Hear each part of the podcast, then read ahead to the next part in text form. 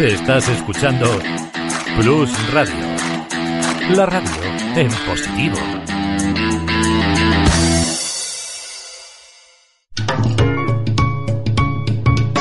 Lubricantes Total patrocina Auto FM. Lubricantes Total. Mantén tu motor más joven por más tiempo.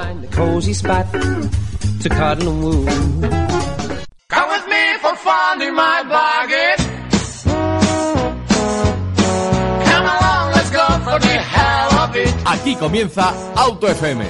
Bienvenidos a un programa más de Auto FM. Viernes eh, 17 de abril. Que rápido se me pasan los días. Sí, sí, rápido. Lo digo porque es que no sé si estamos en viernes, si estamos en jueves, si estamos en miércoles. Solamente me entero de los viernes porque tenemos programa en directo junto a vosotros. Pero bueno, en directo, entre comillas, porque al final las tecnologías me dan pavor. Lo digo porque en- desde la radio nos dijeron que si queríamos hacer el programa en directo vía eh, streaming. ¿Qué pasa? Que ahora todo el mundo está por Netflix, que lo entiendo. Todo el mundo está por HBO, que lo puedo entender. Incluso hay gente también por Movistar viéndose sus series favoritas.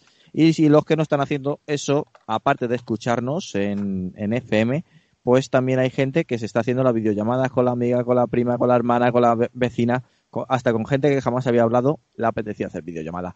Por eso, pues eh, lo hacemos eh, pues, dos días antes eh, o incluso dos horas antes el programa. Pero nosotros, eh, bueno, vamos a acercarte las noticias más importantes de la semana. De eso no quepa la menor duda. Y si os parece bien, pues os presento al elenco más importante que tenemos hoy en día de, pues por lo menos esta semana, de compañeros. Bienvenido Fernando Rivas. Bueno, eh, encantado de formar el elenco más importante de esta semana. Y bueno, pues otro día más confinado y confitado, porque nos estamos dedicando a hacer bollería y a ponernos oh, finos. ah, y a esperar con ganas este momento dulce, que además de los pasteles es el estar el ratito este de Auto FM. Eduardo Lausín, bienvenido. Muy buenas, otra vez junto a vosotros, segunda, segunda semana consecutiva. Es, es raro, ¿eh? No sé, hay algo aquí que... Yo, yo siempre digo, tiene que venir una pandemia para que cambie algo. Sí, sí, no, vale. Ay, Dios mío, ay, Dios mío. Pues ahí tenés el grandísimo Eduardo Lausín. Y bueno, la sorpresa de la semana, todos aquellos que nos habéis seguido desde el primer año, ya sabéis que llevamos ocho años en antena, eh, os va a sonar la voz eh, que vais a escuchar seguidamente. No hacemos, no hacemos redoble de tambores porque no tenemos la técnica que quisiéramos, si no haríamos un... Pues con todos vosotros, Alejandro Arostegui. Bienvenido, Alejandro. Buenas a todos, ya estoy entre comillas de vuelta, por lo menos estos días. A ver, hay muchos oyentes volver a que, estar aquí. hay muchos oyentes que nos han preguntado que dónde te has metido. No te hemos echado, eso es lo primero. Eso, por supuesto. Eh, bueno, el tema es que al final, eh, eh, en el tema personal, pues eh, me dedico a mm, otras cosas, además de la radio, por supuesto, eh, para variar también cosas de coches. ¿sí? Eh, y eso me impedía compatibilizar una cosa con la otra, así que, bueno, pues al final eh, no es que tuviera que elegir, pero bueno, en este caso primaba más eh, una cosa que la otra y, eh, por supuesto, lo he echado de menos. La, pero la- al final, han las pagado más en otro sitio. En otro Le sitio tenían, le que pagar mucho porque con los sueldazos de Auto FM ir, el, el Ajá. no poder acudir eh, ha tenido que firmar un buen contrato el señor Arostegui. Sí, sí, sí. Era como uno de esos de futbolistas. Yo no, no soy de fútbol, pero esa gente gana mucho. Bueno, pues aquí le tenemos para todos aquellos que preguntáis por él, por el, el hombre que odia los sub. Pues aquí le tenemos al señor Alejandro Arostegui. Alejandro, Sí. Confirmanos que sigues odiando los subs o que no te, que no te han que no te han hecho otra por el aro. No, no, no, para nada.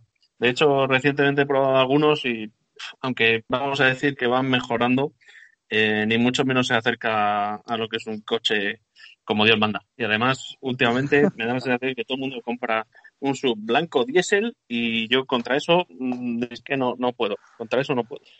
Bueno, pues ahí le tenemos, ¿eh? No ha perdido ni un ápice de su... Nuestro Alejandro sigue, sigue vivo. Bueno, eh, tiene nuevo coche, se ha comprado nuevo coche. Alejandro, ¿qué te has Sí. comprado? Sí, sí. Eh, pues he comprado un fabuloso Seat León eh, 1.5 de 130 caballos que funciona con gas natural. Un 1500 TGI de 130 caballos, en la vertiente, si no estoy equivocado, familiar ¿Correcto? y, eh, y paquete FR. Además, eh, como el anterior, el 1.4 no se podía pedir en FR, el acabado tope, digamos, era el Style, pues en este ya, ya pudiendo coger el FR, que digamos que es la variante deportiva, pues, pues la cosa ya cambia. Y estéticamente parece un León FR normal, quitando las dos salidas de escape, que va, una de ellas, bueno, la única que tiene va oculta, va en una esquinita abajo del coche. Eh, por el resto es igual. Es, la estética del FR la verdad es que me gustaba y bueno, de precio salió muy bien y el coche gasta, si el GLP ya gastaba poco, con este de GNC, eh, vamos, es, es, un chollo. O sea, no, no he visto, no hay nada, ni siquiera un eléctrico, por mucho que insistan, a no ser que sea un eléctrico cargado en casa, que gaste tan poco como esto, ni un scooter de 50. A ver, háblanos de, de costo. Pues mira, yo llevo, llevo con el coche ocho meses, tiene 27.000 kilómetros y hace poco, hasta antes de todo esto del confinamiento y eso, eh, no me he gastado ni mil euros en combustible. Ni mil euros en combustible haciendo kilómetros. Siete mil kilómetros. Haciendo kilómetros por un tubo. La media de 100 kilómetros. La media de 100 kilómetros, mi récord es eh, 2,90. Madre mía. Y eso significa que sale, eh, son 2,98 kilos a los 100 que como el cada kilo vale 0,82, o por lo menos yo lo he hecho a 0,82, pues es como si el coche gastara mm, dos euros y medio a los 100, o 2,6 euros a los 100. O sea, mm, es que no hay nada, es que ni un eléctrico. Yo he hecho, he hecho cuentas, he conocido a gente con Tesla Model 3 eh, que son súper eficientes, y incluso con Zoe y con Leaf y con los que pongáis, que digan, no, no, pues esto no gasta, no gasta ya, pero gasta electricidad y la electricidad fuera de casa es no es que sea carísima, pero eh, el, el, coste de los 100 kilómetros es más que por lo menos en mi coche. Y para encontrar dónde repostar, eh, eh, ¿tienes alguna de referencia cerca de casa o cuando viajas ya está la infraestructura de manera real para el usuario al día? Claro, e, esa es la pega. Yo como estoy acostumbrado a buscar las gasolinas de GLP, pues bueno, digamos que tengo ya la mente para las de GNC, que son todavía menor, menos en mm, cantidad. Eh, de GLP había como unas 600 y pico, casi 700, y de GNC apenas llegan a 80. Entonces, eh, en ocasiones cuesta un poquito encontrar las estaciones, pero, pero bueno, al final, mm, en el día a día, yo en el día a día, en el día a día entre semana, tengo entre mi trabajo y mi casa tres. Tres estaciones cerca, muy cerca. Bueno, pues eso está en, el, en el trayecto o sea, en el, camino, ni siquiera me tengo que desviar prácticamente. Así que yo para el día a día, vamos, gasolina, mira, la última vez que eché fue eh, el 10 de diciembre. El 10 de diciembre echaste gasolina, ¿no? El 10 de diciembre eché gasolina hace eh, 12.000 kilómetros. Eché gasolina por última vez. Y, no te creas que le eché 50 litros, que va, que va. Le eché 8 euros de gasolina. Ostras. Lo que sí que hay que recordar a los oyentes que, que de eso sí que hay que renovarlo. Es la, posiblemente sea la única impedimento que puede tener estos tipos de motores, de lo de gas natural, que la gasolina, como lleva tanto tiempo sin usar, como nos está diciendo Alejandro, pues se, pone, digamos que se pasa, que se caduca y, puede estropear los inyectores. Sí. Efectivamente, es la única pena. Pero bueno, en el manual dice que recomienda usar un depósito cada seis meses. El coche tiene ocho meses y llevo tres o cuatro depósitos, eh, eh, porque le hago muchos kilómetros también. Pero al final la gasolina se usa poco, pero bueno, como tiene también poco combustible, o sea, poca cantidad, pues se gasta rápido. En, vamos, en el día a día, en un, en un día y medio o dos días ya lo tendría gastado si me pongo. Pero como tampoco se puede elegir el combustible, el coche funciona siempre con gas natural, eh, la única forma de gastarlo es esperar que se gaste el gas natural y luego usar la gasolina. Bueno, pues ya lo sabéis. Eh... Segundo miembro de, de, de, sabéis que conocen todos nuestros oyentes a Miguel Tineo, también un compañero y, y de AutoFM que tiene un, león igual que el de, Alejandro, en este caso es cinco puertas, mm. eh, compacto, mejor dicho, eh, y, y, bueno, para que veamos que, predicamos con el ejemplo de cuando alabamos una tecnología, cuando nos cuesta el dinerito a todos, a, nosotros, pues bueno, del, equipo de AutoFM ya hay dos miembros que se han decantado por esta tecnología. Sí, yo no sabía que Miguel se hubiera comprado un león. Y fíjate que Miguel, también trabajando en Autofácil y en, y en AutoFM, en ambos, en, ambos campos, eh, tiene, digamos, todo el elenco aprobado, todo, igual que vosotros, todos los modelos y todas las variantes de todos los coches y podía haber elegido cualquier otro, pero bueno, me alegra saber que ha, elegido un león como el mío. bueno, es, es, la variante anterior porque lleva más ah, gasolina. sí, sí, es el 1.4. Sí, eso es. Pero bueno, es de gas natural, la, verdad es que... Sí, no, si funciones, prestaciones y eso son muy parecidas, a pesar de que hay diferencia de potencia, andan muy parecidos. Eso sí, yo con el mío, por lo que he visto en los grupos que tengo, que somos más de 600, eh, con el mío se puede llegar a hacer como 100 kilómetros más con el GNC respecto al 1.4, porque tiene un poquito más de depósito de gas. Pero vamos, eh, el funcionamiento del coche es prácticamente igual, pero tiene la gran ventaja de que tiene un depósito de gasolina como el Leo normal, o sea, de 50 litros. Entonces puedes hacer eh, casi 400 con gas y más de 600 con gasolina. En cambio, con el mío haces 500 y algo con el gas y 150 con gasolina. Bueno, bueno, pues ya sabéis, queridos oyentes, que luego nos preguntáis eh, si de verdad funciona lo de los coches con GNC. Un ejemplo más práctico que este no vais a encontrar. Bueno, pues arrancamos la noticia más importante de la semana y hablamos de Hammer, que ya lo dijimos hace unas semanas que Hammer vuelve en solamente como vehículo 100% eléctrico pues sigue evolucionando esta idea, siguen moviéndolo la gente, la gente del General Motor, eh, volver a instaurar esta marca que había desaparecido y que bueno, pues eh, hemos conocido que estrena nueva imagen, un nuevo logotipo que al final son la, palabra Hammer, pero con, otra tipografía para acercarla pues eh, más al estilo de la gente que le gusta los eléctricos. O por lo menos eso es lo que nos comentan desde Estados Unidos. Em, la verdad, Mira, hay, perros y todo. Hay... Se ha enfadado el, perro de, Eduardo, se ha enfadado. No le gusta el Hammer. A... ¿No le gusta el Hammer? Es que su, dueño, su, dueño se lleva mucho V8 a casa y luego cuando le hablar de eléctrico, pues el perro dice, no, eso no lo quiero. bueno, mientras, mientras que recuperamos a Eduardo, que no sé si habrá ganado o habrá perdido con el perro, eh, pues dentro de poco tendremos el Hammer en el 100% eléctrico, Fernando. Sí, pues parece que, bueno, lo hemos dicho muchas veces, no, no es el concepto eh, ideal para un eléctrico si lo que estamos pensando es de, optimizar ¿no? el gasto de las baterías, de tener un coche pequeño, un coche eh, urbano pero bueno, eh, eh, son carrocerías que admiten muy bien las baterías en cuanto a espacio, hay sobra espacio en, una carrocería tipo Hammer de estos, de estos tamaños. Y luego también, eh, bueno, pues encaja también muy bien con la filosofía del comprador del eléctrico en el sentido de alguien de una fuerte poder adquisitivo que busca imagen, que busca reflejarse como alguien eh, que está em, comprometido con el medio ambiente y que tiene la capacidad para comprar este tipo de coches, como ya hemos visto, coches grandes 100% eléctricos, como eh, el, Jaguar E-Pace, como Mercedes EQC, como Audi e-tron, como Model X de, de, Tesla. No es el concepto, seguramente, con el que está más eh, emparejada esta tecnología de cara a ahorrar combustible, a ser sostenible, pero me parece una buena apuesta de resurgir de esta marca enfocándola en ese estilo, en ese tipo de comprador de, eh, que, quiere gastarse un buen dinero porque puede y porque se quiere diferenciar con un coche que además de, ser eléctrico pues tenga un carácter premium potente. Eh, Eduardo, ¿qué opinas del resurgir del eh, Hammer en versión 100% eléctrica? Bueno, la marca la marca es un poco extraña porque, bueno, yo, yo no llegué, yo no estaba todavía en el, en el sector cuando mm. desapareció, desgraciadamente, ¿no? Porque yo creo que todos en, algún momento queremos conducir un Hammer, ¿no? A ver cómo es eso de, mm. llevar un coche gigantesco, eh, cuadrado 100% y, y a ver cómo funciona eso. Pero los que sí lo han probado eh, sobre todo aquellos expertos en todoterreno, eh, yo tengo entendido que no eran coches especialmente válidos para hacer todoterreno.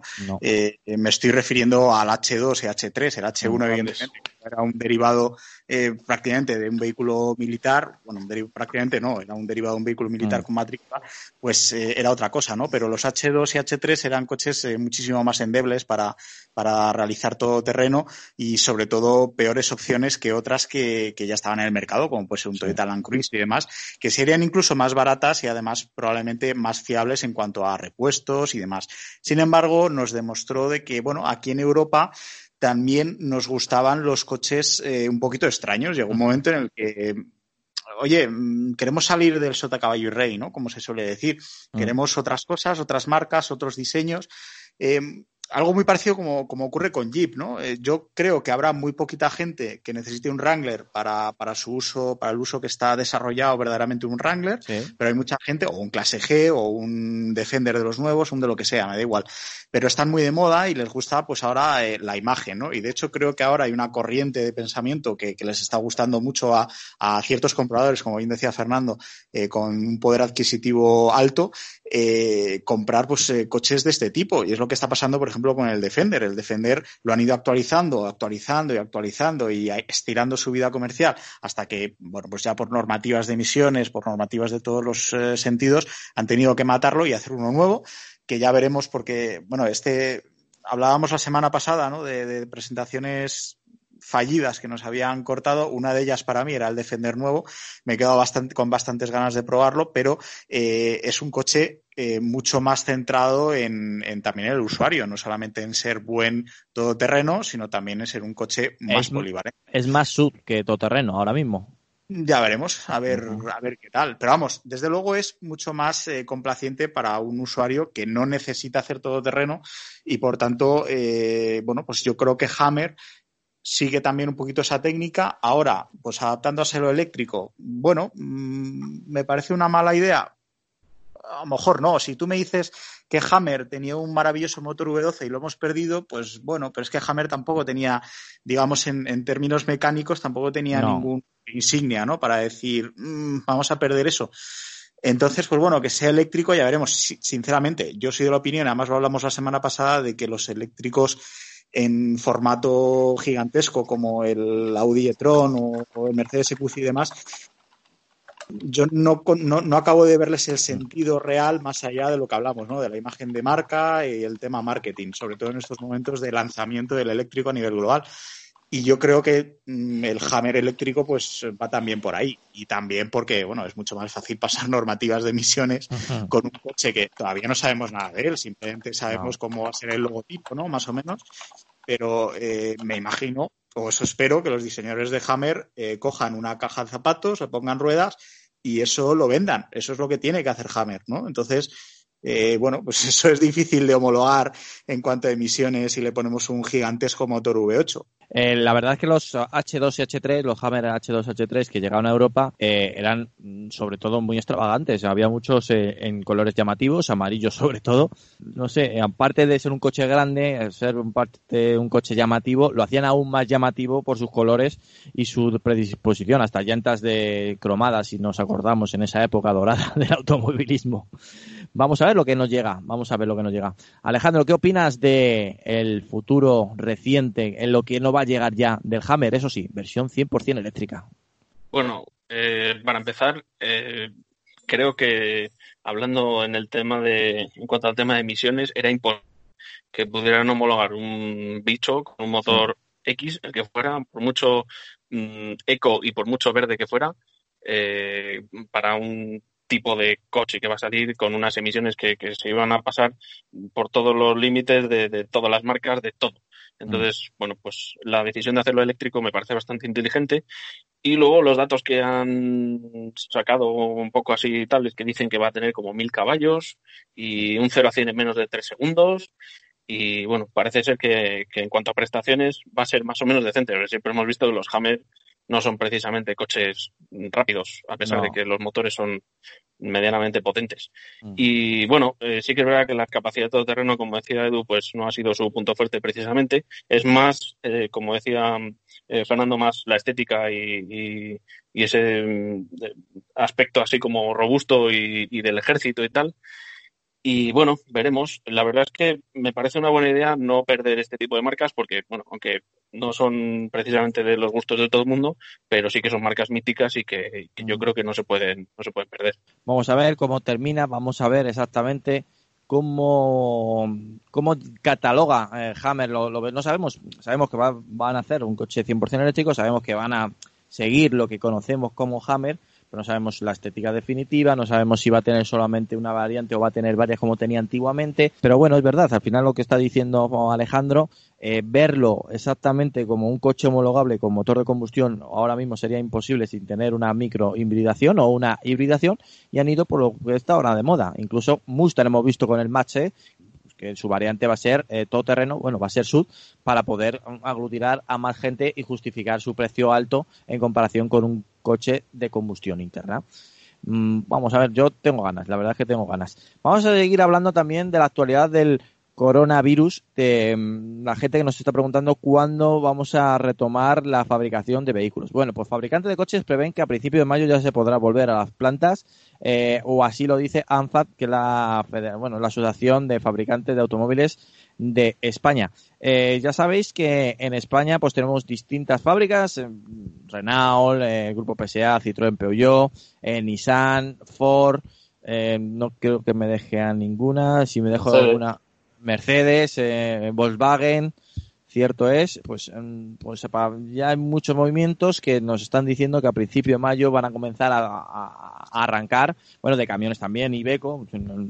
Eh, entonces vamos a ver exactamente cómo de verdad arrancan, porque ya sabemos que no solamente depende de la propia fábrica en sí, el propio edificio, sino pues todas las industrias auxiliares que le suministran piezas y que ya de por sí con la crisis del coronavirus tuvieron problemas por piezas que no se fabricaban cerca o no se fabrican en Europa, si se fabrican en China, y viendo cómo se está repartiendo esta pandemia por el resto del mundo, a lo mejor en, Europa salimos de ella, y pero el resto del mundo sigue sigue eh, infectada, nunca mejor dicho, y también van a tener eh, problemas de, o carencia de piezas importantes. Vamos a ver cómo se hace este arranque de producción nuevo, que es muy importante porque es la segunda industria eh, pues más notoria dentro de España.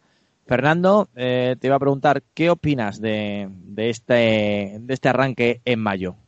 Os decía que quizás eh, o, quizás no, seguramente no tengo toda la información. Lo que sí, lo que sí tengo muy claro, no sé vosotros, es que eh, si damos un paso adelante ahora y luego nos toca dar dos atrás, va a ser mucho peor. Mm. Porque por, ya, ya, no solo en las fábricas, sino en la sociedad en general. yo entiendo que este, tipo de, de, empresas pues, quieren retomar la actividad con, obviamente, con unas medidas de fluidez fuertes, con cambios en los turnos, con un montón de, circunstancias eh, importantes, porque, porque ya te digo que, si luego lo que hacemos es volver a retrasar y volver a parar, eso puede ser complicado. El sector lo está pasando muy mal, lo va a pasar muy mal. Recordar que hace unos eh, viernes teníamos con nosotros al presidente de Suzuki Ibérica, Juan López Frade, y su, su eh, radiografía del mercado hablaba de batir el récord, el récord negativo que en el 2012 tuvo el, mercado de, automóviles, que fueron 700 y pico mil unidades. Eh, ahora estamos, eh, venimos en una línea de sobrepasar el millón de unidades, millón, millón cien. Eh, bueno, pues va a ser un palo muy fuerte. y bueno, es entendible ¿no? que las marcas quieran, estén. De hecho, este pasado miércoles ya ha empezado en Valladolid a retomar la actividad Renault muy despacito en algunas, en algunas fases de su, de su factoría. a finales de a finales de mes parece que Volkswagen en Navarra también está negociando con los sindicatos. Bueno, eh, hay que retomarlo cuanto antes porque el palo va a ser muy duro. Cuanto más se, esté parado, eh, eh, peor, obviamente. Pero también hay que entender que yo no sé si, la demanda está claro que va a ser tan baja. No sé si hay tanta urgencia por construir coches. No sé si luego si va a haber mercado para venderlos cuando están los concesionarios también cerrados y llenos. Eduardo. Claro, es que eh, yo me quedo con esta última apreciación de Fernanda. Además, lo hablamos la, semana pasada, ¿no? Que, a ver, es, es un dato que, alivia, ¿no? El escuchar a, marcas, ¿no? Y a diferentes eh, profesionales del sector en cuanto a números, en cuanto a datos, que sobre todo tienen análisis eh, mucho más exhaustivos que los que podemos hacer nosotros, así pues un poquito viendo cómo evoluciona la cosa escucharles decir que quieren retomar la producción cuanto antes, que incluso a finales de este mes podrían estar empezando a, producir otra vez. Pero eh, estoy de acuerdo con Fernando, que, claro, eh, está muy bien producir, pero tú produces para vender. Entonces, mm, ¿cuál va a ser la confianza o el nivel económico adquisitivo de la gente que va a comprar eh, dentro de un mes, dos meses? depende de lo que dure esto, ¿no? Entonces, es lo que os decía, que al final eh, eh, el, cambio ha sido tan drástico, es decir, esto no ha sido paulatino de decir, bueno, pues es que la producción ha ido bajando desde principios de año y a finales de año pues ya la producción era muy baja y se ha parado. No, es que íbamos a ritmos normales y de repente de un día para otro se ha cortado. Entonces hay un stock, entiendo que hay un stock de coches brutal el cual eh, lo único que vamos a hacer es sumarlo si seguimos eh, produciendo y sin embargo no vendemos. ¿no? Entonces, eh, eso es un coste adicional y además muy alto para concesionarios, los cuales están pasando la hora muy mal. Entonces, a ver, yo entiendo que cualquier marca tiene esto en cuenta, evidentemente, ¿no? O sea, tendrán sus planes, sus, sus ideas. Pero yo no, no sé, no, no estoy convencido del todo. O sea, Mm. no lo sé. Me gustaría saber eh, lo que decía Fernando, ¿no? ¿Qué nivel de ventas va a haber cuando, digamos que. Porque también os digo una cosa, eh, no va a haber, igual que hubo un cierre drástico de una semana para otra, Igual que se anunció un viernes que se iba a cerrar y el lunes se iba a abrir, eh, aquí no va a pasar que un viernes se anuncie que se va a abrir y el lunes y el lunes va a estar todo como antes. No, no, va a ir, va a ser paulatino y probablemente durará bastantes meses. Quizá, quién sabe, todo lo que es el año 2020. Entonces, eso merma muchísimo eh, no solamente la capacidad económica, sino también la confianza de un consumidor. Eh, mm, no sé, no sé. Vamos a ver, vamos a ver. Alejandro, tú que estás cercano a la venta de automóviles, no exactamente en esa rama, pero sí cercano, ¿cómo ves eh, la vuelta a la normalidad en los concesionarios? Lo veo, lo veo muy negro. Mm. Y os digo por qué. Y es porque eh, no solo el tema de la producción está parado, o los coches, hay un montón de coches en stock, o coches que se iban a vender que no se han vendido, coches que estaban en promoción, eh, etcétera, etcétera. Que por supuesto esos coches eh, no se pueden quedar allí tirados. O sea, quiero decir, todo eso requiere un mantenimiento, unos neumáticos, unas cosas, una limpieza para que no, no sufran desperfectos. Como esto se paró casi como bien dice, de un día para otro, pues, pues eso también hay que tenerlo en cuenta. Y sobre todo, el tema es, eh, yo me imagino un usuario X que dice, pues voy a cambiar de coche. Y dice, un momento, que ahora estamos con todo esto de la alarma, de no sé qué. Vale, ahora mismo no se puede, pero imaginaros dentro de 15, 20 días que ya se pueden ir a comprar coches. La gente no va a ir en marabunta a comprar coches precisamente. La gente va a ir pues a la compra, al trabajo, a no sé qué, poco a poco a retomar la vida normal. Y si empieza el buen tiempo, pues eh, abrirán pronto o relativamente pronto los bares, los sitios para quedar, no sé qué, la gente volverá a ver a su familia, a sus amigos, pero la gente yo creo que en general no va a estar pendiente de, ay, tengo que cambiar de coche, ay, es que el coche esté nuevo, es que no sé qué, porque eh, ha habido presentaciones, ha habido presentaciones online, eh, la gente se ha podido informar, pero no se puede, eso no se puede resolver en, en un mes o en 15 días. Eso va a requerir mucho tiempo. Y además, dentro de dos meses empieza el verano, como quien dice, la gente, se, si se puede, se va a ir de vacaciones, eh, bueno, y va a ser una cosa bastante complicada, pero bueno, yo espero que de aquí a final de año se pueda solucionar eh, este mm, espacio que ha sido en blanco, como Joder. quien dice. A ver si no... Tengo unos, Sí, Fernando. Tengo, si me permites, Antonio, tengo delante unos datos eh, que, que me envía Gamban, eh, eh, la Asociación de, de Vendedores de, de Ujú. Vehículos. que Son obvios, ¿eh? no voy a contar nada que, que- que si os pregunto no os imaginarais ninguno de vosotros ni nuestros oyentes, pero que da miedo verlos. Y es, eh, Gamban eh, a los asociados les manda un informe con las ventas que se han cerrado eh, diarias, eh, de los días que van del mes. Y ahora mismo, eh, a, día de, a día de hoy, a día de hoy, viernes 17, eh, estamos en un 98.3 de descenso de las ventas con respecto, obviamente, no está todo cerrado. Me imagino que habrá algún, algún vehículo que se habrá vendido de alguna empresa de trabajo. eh, que es, furgoneta. eh, furgoneta de esencial, no me salía la palabra, Sí. de alguna empresa esencial o incluso a- alguna eh, policía en algún municipio que ya tuviera eh, eh, matriculados y comprados pero el mercado está parado. Es que uf, da, da miedo verlos. ¿eh? El, menos 98 en turismo, el menos 97 en furgoneta, menos 96 en, en todoterreno. Es increíble. De todos modos, eh, esto, bueno, yo, yo creo que deja en evidencia esto que muchas marcas han intentado, bueno, imponer o, bueno, probar un poquito, es la venta online. Eh, el otro día me quedé con ganas de, preguntarle a, a al, jefe de prensa de, de Subaru Sañón, eh, a ver qué tenían, no sé si ellos estaban haciendo esto de la venta online, ¿eh? no lo sé, pero qué sensación a lo mejor tenía él como representante de marca en cuanto a la instalación de puntos de ventas online para, eh, para un coche, que yo, yo creo sinceramente que no, vamos, se está demostrando. También es cierto que la situación es diferente, o sea, no Sí. es lo mismo tener una situación de, bueno, pues de, de- de tranquilidad, ¿no? Y sobre todo de bonanza y plantearte a lo mejor comprar un coche que, bueno, has ido al concesionario primero a verlo, has preguntado, has comparado, lo has tocado, y incluso a lo mejor lo has probado y luego pues a lo mejor la compra te sale más eh, beneficiosa por online, ¿no? Porque tenga algún descuento puntual. Pero claro, también es verdad que bueno, pues la situación ahora mismo es diferente, pero aún así los datos que está diciendo Fernando yo creo que son reveladores, ¿no? que, muchas marcas me consta que son muchas marcas las cuales han hecho bastantes ofertas y bastante han puesto bastante énfasis y mucho esfuerzo en, crear puntos de venta online que bueno pues están paliando muy poquito el descenso, el desplome de ventas.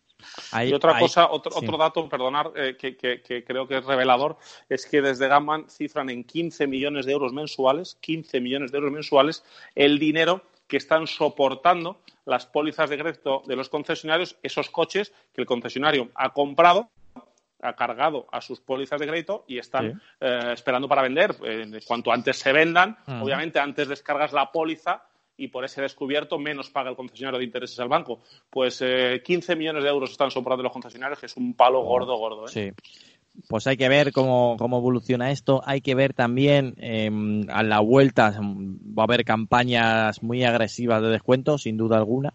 Y luego también hay que ver que hay mucha gente que está diciendo, a lo mejor con cierta, cierta inteligencia, o por lo menos eh, con cierta visión, que la gente no va a querer acercarse o utilizar el transporte público tal como hoy, bueno, tal como lo conocíamos. Es verdad que eso de ir en un metro eh, no apretado, sino ir con una lata de sardinas, ahora mismo casi se me ponen los pelos de punta solamente de pensarlo. Y quieras o no, habrá gente que tenga un coche privado que no esté haya utilizado porque el transporte público al final le llevaba al sitio de trabajo o al sitio donde quería ir y que va a optar por ese, por ese coche. Y gente que no tenga coche va a pensar en comprarse un coche. Y ahí es donde pueden a lo mejor rascar unas cuantas ventas que antes no tenían ni bueno, contempladas para ese tipo de gente. Vamos a ver, vamos a ver por dónde van los tiros. Bueno, eh, noticia, noticia también de esta semana que es algo que ya nos adelantaron el pasado mes de marzo del año pasado Em, la marca de origen sueco Volvo anunciaba que su intención de limitar electrónicamente la velocidad máxima de todos sus modelos a 180 kilómetros por hora. Pues bien, pues lo ha cumplido. Em, ha limitado sus nuevos modelos a 180 kilómetros hora. En este caso, en el restyling em, de los modelos ya en venta y comenzando por el S90 y el V90. Eh, no sé si pensáis que simplemente esto es un titular para, para, aparecer en los medios y que ahora mismo estemos dedicando unos minutos a hablar de Volvo, o, o para seguir pensando que Volvo apuesta por la seguridad, eh, reduciendo una velocidad máxima de 180 kilómetros por hora, que para mucho ir ya a, a 180 y es una barbaridad o simplemente pues pensáis que es una buena es un buen método pues para aliviar a la gente que, que se le va un poco la cabeza y ya de por sí ir a 180 kilómetros por hora eh, se me antoja como, como demasiado rápido. Fernando, ¿cómo ves esta predisposición de Volvo? Y bueno, pues eh, eh esta, ¿cómo me gustaría denominar? Esta gran iniciativa de, bueno, 180 kilómetros por hora como máximo. Lleve el motor que lleve. Mm, bueno, nos sobra a todos, a todos los mm. que seamos medio responsables y medio y medio lógicos con la seguridad vial, más que de sobra, ¿no? Eh, quizás, eh, bueno, obviamente es una limitación eh, electrónica que se puede subir, bajar, quitar, poner a gusto del consumidor. Y yo, mm, sí, me parece que es una buena forma de captar el titular, de dar una información muy políticamente correcta, pero creo que es poco, tiene poca, poca chicha, digamos, ¿no? Mm. El que quiera ir Em, o sea, de, de, autolimitar a 180 a, a, 230, pues no veo la diferencia cuando es ya algo que se sobrepasa, excepto, bueno, en el mercado alemán, que sí puede haber alguien que, bueno, que utilice las autobahn eh, libres de velocidad y que, se plantee la no compra de un vehículo de, este, de, Volvo por, por, por, querer más velocidad, pero me parece que ya son números que se escapan de lo racional. Eh, hacer también un breve énfasis, eh, modelos de S90, V90, motores B5 de 250 caballos, B6 de 300 caballos y el T8 de 303 caballos eh, a 180 km hora como máximo. Eduardo. Bueno, eh, a ver, a mí esto me parece la punta del iceberg y la llegada de un mal peor. Y os voy a contar por qué. Muchos estaréis diciendo, bueno, es que este es un amante de la velocidad. Yo soy probablemente de las personas eh, que conozcáis que menos corre en la carretera. Yo soy de esas personas Doy que fe. mis 120 exactos, y ya puede ser un viaje de, de kilómetros y kilómetros. Eh, y sin embargo, me parece una mala idea y os voy a decir por qué. El problema no es que se limite a 180, lo cual, como bien dice Fernando, eh, vamos sobrados, vamos sobrados, ¿no? También es cierto que nos daría igual ya, una vez limitamos a 180, limitar a 250 o a 300, ¿no? Porque al final vamos muy por encima de los límites eh, legales de prácticamente cualquier país en el mundo. Eh, salvo en salvo en ciertos tramos, como bien decía Fernando, en, en, la autobahn alemana, pero ya está. Hay países que efectivamente en Europa tienen eh, límites de velocidad más altos que nosotros, 130, 140, 150 incluso, pero eh, bueno, da igual. Estamos muy por encima del límite. El problema de estos 180 es que es solamente la punta de un proyecto que tiene Volvo en pos de la seguridad vial, dicen ellos, de utilizar la geolocalización para limitar en tiempo real, según por dónde esté pasando el coche, eh, la velocidad. Eh, de hecho, esto de limitar los 180 kilómetros por hora en una nota de prensa lo anunció junto a lo que os eh, estoy diciendo. Ellos, su intención es que el coche, eh, por, por, geolocalización, sepa si estás pasando o atravesando por una avenida, una calle donde haya un colegio, por ejemplo, y la limitación de velocidad sea 30, pues el coche automáticamente, que se puede hacer, porque al final eh, todos es muy conocido ahora, ¿no? Bastante popular los limitadores de velocidad inteligentes, ¿no? Que leen las señales sí. o que incluso por, por geolocalización por GPS sabe dónde estás, ¿no? Pues esa es su intención, ¿no? Que según por dónde vayas pasando, automáticamente se limite la velocidad del coche. Esto puede parecer interesante, sobre todo puede parecer muy seguro, pero igual que nos hemos quejado o nos quejamos, o yo por lo menos me quejo de todo esto que se está hablando últimamente, que está de moda, ¿no? De, de la geolocalización de los teléfonos por el tema de ver si se respeta el confinamiento y si esto eh, interfiere con la privacidad de, de, la gente o incluso esto que hablábamos, ¿no? De, del, del, gobierno pre pretende eh, limitar los bulos a través de diferentes herramientas. Yo creo que esto es lo mismo, pero aplicado al automóvil. Entonces, eh, a mí me, me preocupa porque al final vamos hacia un. Ahora mismo los coches prácticamente no están conectados, es decir, estamos en una opción, o sea, estamos en un nivel muy, muy verde en cuanto a conectividad, eh, interconectividad, sobre todo de, de, los coches, ¿no? Pero todo apunta a que vamos a ir hacia allá, sobre todo si vamos a darle la bienvenida a la tecnología autónoma, la cual necesitará esa conectividad, ¿no? Entonces, eh, me parece lo que os decía, ¿no? La punta del iceberg, porque va a resultar que los coches no van a ser ni nuestros, ni nuestros trayectos tampoco van a ser nuestros. El gran hermano. Exactamente. Sí, sí, sí, la tecnología está ahí y, y, bueno, tarde o temprano, lo hemos hablado hace bien poco en, en también aquí en AutoFM, que al final, bueno, pues eh, se, se, se, aplicará toda esa, toda esa tecnología en pos de salvar víctimas y obviamente, bueno, pues muchas veces eh, lejos de lo que nos gustaría a los más, que nos gusta un poquito más la conducción deportiva y, a, y también eh, Volvo está tomando medidas de cara a, a llegar a ese objetivo que se marcó eh, no me pidáis que os diga el año, ahora lo busco, eh, no sé si era 2025, se marcó el objetivo de cero eh, muertos o eh, heridos graves en un accidente dentro de un Volvo en el mundo. Y bueno, bus buscando ese objetivo, ese, ese titular que nos dio hace años ya, tan potente, pues tiene que ir tomando posiciones. Vamos a ver, Alejandro, ¿qué opinas de esta limitación a 180 kilómetros por hora? Bueno, eh, para los que viven en, en, Alemania o cercanías que tienen autobahn y tal, eh, entre, comillas, entre comillas me parecería mal. Pero aquí en España, por ejemplo, que a partir de 180 ya es delito, pues eh, poder correr entre comillas solo hasta que el coche te deje hasta 180 que sería a partir de allá delito pues eh, a mí me parece bien. La mayoría de la gente como mucho mucho mucho eh, los típicos que van rápido por las carreteras suelen ir 140, 150, que es justo eh, la típica multa rebajada a, a solo 50 euros, sí. eh, que hay gente que se quiere o puede o sabe manejar la situación y se lo puede permitir. Pero los que vamos a velocidades normales y velocidades legales, pues es una cifra que si fuera 150 a mí también me parecería bien. Y si dicen que en vez de 180 son 200, pues también.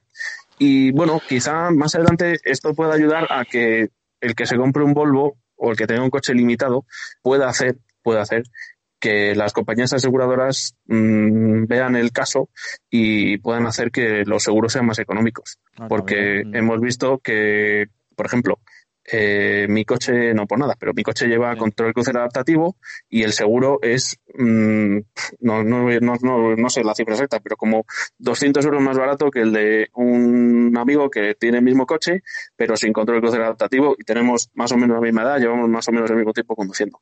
La diferencia, 200 euros al año. El seguro ese no te conoce, ¿no? El seguro ese no me conoce. Ah, vale, vale, ya voy entendiendo todo. Alejandro. sí. Eh, ya, ya, que estamos hablando de, de velocidad, eh, de velocidades altas, y estamos y, has, hablado de tu coche, eh, mucha gente es un poco reacia, porque además a veces nosotros en los medios, en algún coche concreto, así lo hemos dicho, a, que los motores de, gas, los vehículos impulsados por gas, pierden un poquito de chicha, que tienen un poquito, que son un poquito flojitos, que le cuesta subir de vueltas, que le cuesta caminar. ¿Cómo, cómo, has, cómo percibes tú tu, tu León TGI? Pues en, el, en el tema de gas natural, no, no he sido capaz de apreciar la diferencia entre, digamos, meterle caña con gasolina o con gas. Eh, en el GNC diría que no se nota. En el GLP sí. En el GLP era una diferencia, después de un tiempo conduciendo el coche, era una diferencia, vamos a decir, apreciable para un conductor así un poco experto. Para cualquier persona que yo subía en el coche y le decía, mira la diferencia, no me diría, pues, pues yo no noto nada, no noto que corra más o corra menos. Y en el caso del León os diría que anda exactamente igual. Exactamente igual. De hecho, de hecho, antes de tener este coche, yo trabajaba antes en otra empresa, teníamos un montón de ellos, de los 1.4, y por desgracia esos coches sufrían mucho por parte de todos, yo me incluyo también, y, y son coches que en ciertos momentos me da la sensación de que eh, corrían un poquito más con gas, pero quizá era una cosa eh, mía mental, aunque sí que otro compañero me lo dijo. Entonces, bueno, mm, quiero pensar que al menos van igual. Los de GNC, los que son de fábrica, eh, tipo los del grupo Volkswagen y demás, van exactamente igual. Mínimo igual. lo que sí que es noticia ya, que ya no van a meter más dinero para seguir desarrollando este tipo de motores. Ya, eso dicen, ha habido mucho debate con eso. Eh, han dicho eh, de todo, desde que grupos, yo he visto noticias que decían que se acabó, que ya no iban a producir más y yo ya sé que el, nuevo A3 va a salir con versión G-Tron, el León va a salir con versión TGI, el Golf también, o sea que es algo que yo quiero pensar que se van a centrar en el tema de híbridos eléctricos y demás, sobre todo eléctricos, pero el GNC no es que, le van, no es que lo vayan a dejar de lado, sino que creo que ya han invertido un dinero que Mm, será, habrá sido más o menos rentable y que ya como que no merece la pena desarrollarlo más porque para mí, para, para lo, de tiempo que llevo con el coche, para mí es la motorización perfecta ahora mismo. O sea, yo oh. creo que difícilmente se podía mejorar. O que el mercado no la ha respondido como ellos pensaban. eso también, eso también. Pero claro, eh, hay mucha gente en, en, estos grupos que os digo que dice, oye, yo quiero informarme de esto y tal, y cuando les contamos un poco, joder, qué maravilla, ¿dónde lo compro? ¿Dónde no sé qué? Vale, y todo el mundo tiene la y la emoción y tal. Pero luego dice, ¿y, dónde repostáis? Y le mandamos la lista o le mandamos el, mapa y dice, es que, joder, es que al lado de mi casa no hay, es que tengo que hacer 25 kilómetros. que, claro, entonces, eh, no se puede, eh, o sí se puede hacer una tecnología para vender un, bueno, un combustible X, pero hay que tener infraestructura. Y lo mismo está pasando con los eléctricos. La gente no va a comprar eléctricos si no puede cargarlos ni en casa, ni en trabajo, ni en la calle, ni donde sea. Entonces, con esto del GNC, aparte de que es totalmente desconocido para el 90% de la gente, eh, pues no existe una infraestructura suficiente. Aunque, eh, vamos, en el tiempo que tengo yo el coche han abierto 15 gasineras. Así vamos que, a, bueno, vamos a ver la evolución. pero va. A lo mejor ahora, ahora están apostando por el coche eléctrico, pero a lo mejor por el parón del coronavirus eh, se dan cuenta que, que, va a retrasarse toda esa evolución que Europa daba por hecho que iba a llegar lo antes posible. Pues yo soy de los que apuesta eh, que va a haber un parón en la integración del coche 100% eléctrico en Europa como mínimo, por no decir el resto del mundo. Eh, otra de las noticias que os quería comentar, chicos, eh, y que creo que más de un oyente se va a tirar de los pelos, es que hay muchos de los defensores del coche eléctrico que dice que, China está apostando por ellos y que, bueno, que están siendo, dentro de lo que cabe, un éxito. Pues bien, se van a abrir cerca de 15 nuevas centrales eh, eléctricas alimentadas con, con carbón eh, en China para poder alimentar. Perdón, ¿me, puedes repetir? Sí, eh, se van a. lo, repito, lo repito. Se van a abrir cerca de 15 centrales de ciclo combinado, pero alimentadas con carbón, carbón mineral, para poder em, eh, soportar la, la, exigencia energética que está teniendo China. No voy a decir solamente de coches eléctricos, sino por toda su industria, su población y demás. Pero es verdad que un porcentaje de ese pastel energético se está llevando por su gran cantidad de parque de coche eléctrico que se tiene y que se prevé que tenga. Em, para todos aquellos que piensen que el coche eléctrico es la panacea del coche eh, verde, todo limpio, ya veo Madrid, que sí, que vale que yo eso parte, parte os lo compro y es verdad, lo estamos viendo estos días, es algo, algo que quien, quien diga lo contrario pues, es que medio tiene, tiene un problema mental, ¿vale? Hasta ahí lo puedo comprar, pero también es cierto que no es todo tan bonito como nos lo pintan, ni todo tan negro como nos lo pintan. Lo dejo como reflexión, ahí, lo pongo encima de la mesa y que el coche eléctrico llegará, pero yo soy de lo sigo apostando a lo mejor me quemaré y me equivocaré y tendré que decir en este programa me he equivocado, pero sigo apostando que de verdad la llegada del coche eléctrico llegará si hay una revolución total de lo que se denomina batería como hoy la conocemos o si de verdad el coche de hidrógeno eh, llega eh, para todos. Dale, dale. Eh, a día de hoy, en 2020, el que crea que el coche eléctrico no contamina que se vuelva a mirar los datos o simplemente que salga a la calle. Eh, a día de hoy la energía renovable que tanto hablamos y tanto nos jactamos de utilizar y de desarrollar eh, sigue siendo contaminante. Eh, de otra forma, es decir, a lo mejor no emite humo cuando está produciendo, pero, pero contamina de otra forma. Bueno, lo, de China, pues es otro ejemplo más de. en este caso no es mención a Europa, es decir, no, no es un tema de, por ejemplo, que se vaya a fabricar eh, energía en, energía contaminante en China para abastecer a Europa, pero lo mismo podría serlo, pero podría serlo. No sé si os acordáis hace unos cuantos años que os dije que, eh, claro, está muy bien utilizar un coche eléctrico que no contamine o al menos que su contaminación se produzca en, Zimbabue, ¿no? Por ejemplo, porque a nadie le importa Zimbabue, ¿no? Eso os lo comenté una vez. Pues esto pasa un poco lo mismo, ¿no? Eh, muchas empresas que muchas de ellas se, jactan de su eh, responsabilidad social corporativa y, bueno, pues eh, deslocalizan las producciones de Europa porque aquí hay unas normativas de emisiones bastante estrictas y se van, pues, por ejemplo, a China a producir donde sí pueden contaminar y destrozar el medio ambiente de forma, pues, mucho más libre, ¿no? Y, gratuita. Pues esto es un ejemplo más, ¿no? Eh, China, pues, pues 15, 15 centrales, ¿no? Pues, pues venga, ¿por, ¿por, qué no, no? Y de hecho, si me dices 30, pues también me lo creo. Eh, esto en, en, Europa yo creo que a día de hoy sería totalmente impensable y eh, lo que da pues una buena, da buena cuenta de, lo que es el coche eléctrico y sobre todo de su implantación masiva. Es verdad que China está apostando mucho por ello, lleva mucho tiempo apostando por, por, la movilidad eléctrica, aunque en otro formato un poco más eh, contaminante, con otro tipo de, baterías de ácido, ¿no? Un poquito más contaminantes, pero ahora, pues eh, como todos, ¿no? Pues nos, nos, han nos han robado en cierto modo la tecnología, ahora la están aprovechando ellos. Perdonad que sea así de crítico con China, ¿no? Pero, pero creo que es el momento, además de serlo. Entonces, eh, mm, bueno, pues toda esa tecnología la están aplicando a su mercado eh, automovilístico, automovilístico, el cual eh, probablemente hoy poco a poco acabará llegando aquí en Europa con cierto éxito, sobre todo con la implantación del eléctrico, ¿no? Y bueno, pues se da buena cuenta de las necesidades de, la, red eléctrica para cargar todas esas cantidades, millones y millones de coches, porque eh, de eso en China saben que son millones, eh, las necesidades ¿no? de la red eléctrica para producir esa energía, esa carga para, esas baterías. Aquí en Europa eh, probablemente la demanda sería un poquito menor por, pues por millones de habitantes, ¿no? por algo bastante lógico, pero es lo que tú decías, Antonio, que al final la infraestructura no da la talla, no da la talla.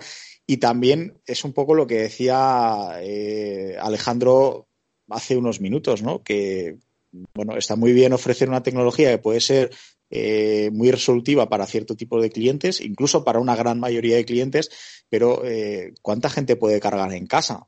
Bueno, contados. ¿Cuántos tienen terraza que lo están echando de menos o patio? Ahora. Ahí, ¿eh? es un ejemplo. Es un ejemplo. Ah, no. Pues propongo un juego. Propongo un juego. Propongo un juego para los oyentes. ¿Cuántas de, las de nuestros oyentes que tienen terraza también pueden cargar? Ostras, es que está, está complicado. Mira, eh, el plan, información para ampliar lo que os he dicho, el plan de China para relanzar la economía por la crisis del coronavirus apuesta por construir más centrales de carbón. Pero es que no solamente eso, ¿eh? para que nos hagamos una idea, el pacto verde aquí en China se le han pasado por una zona noble.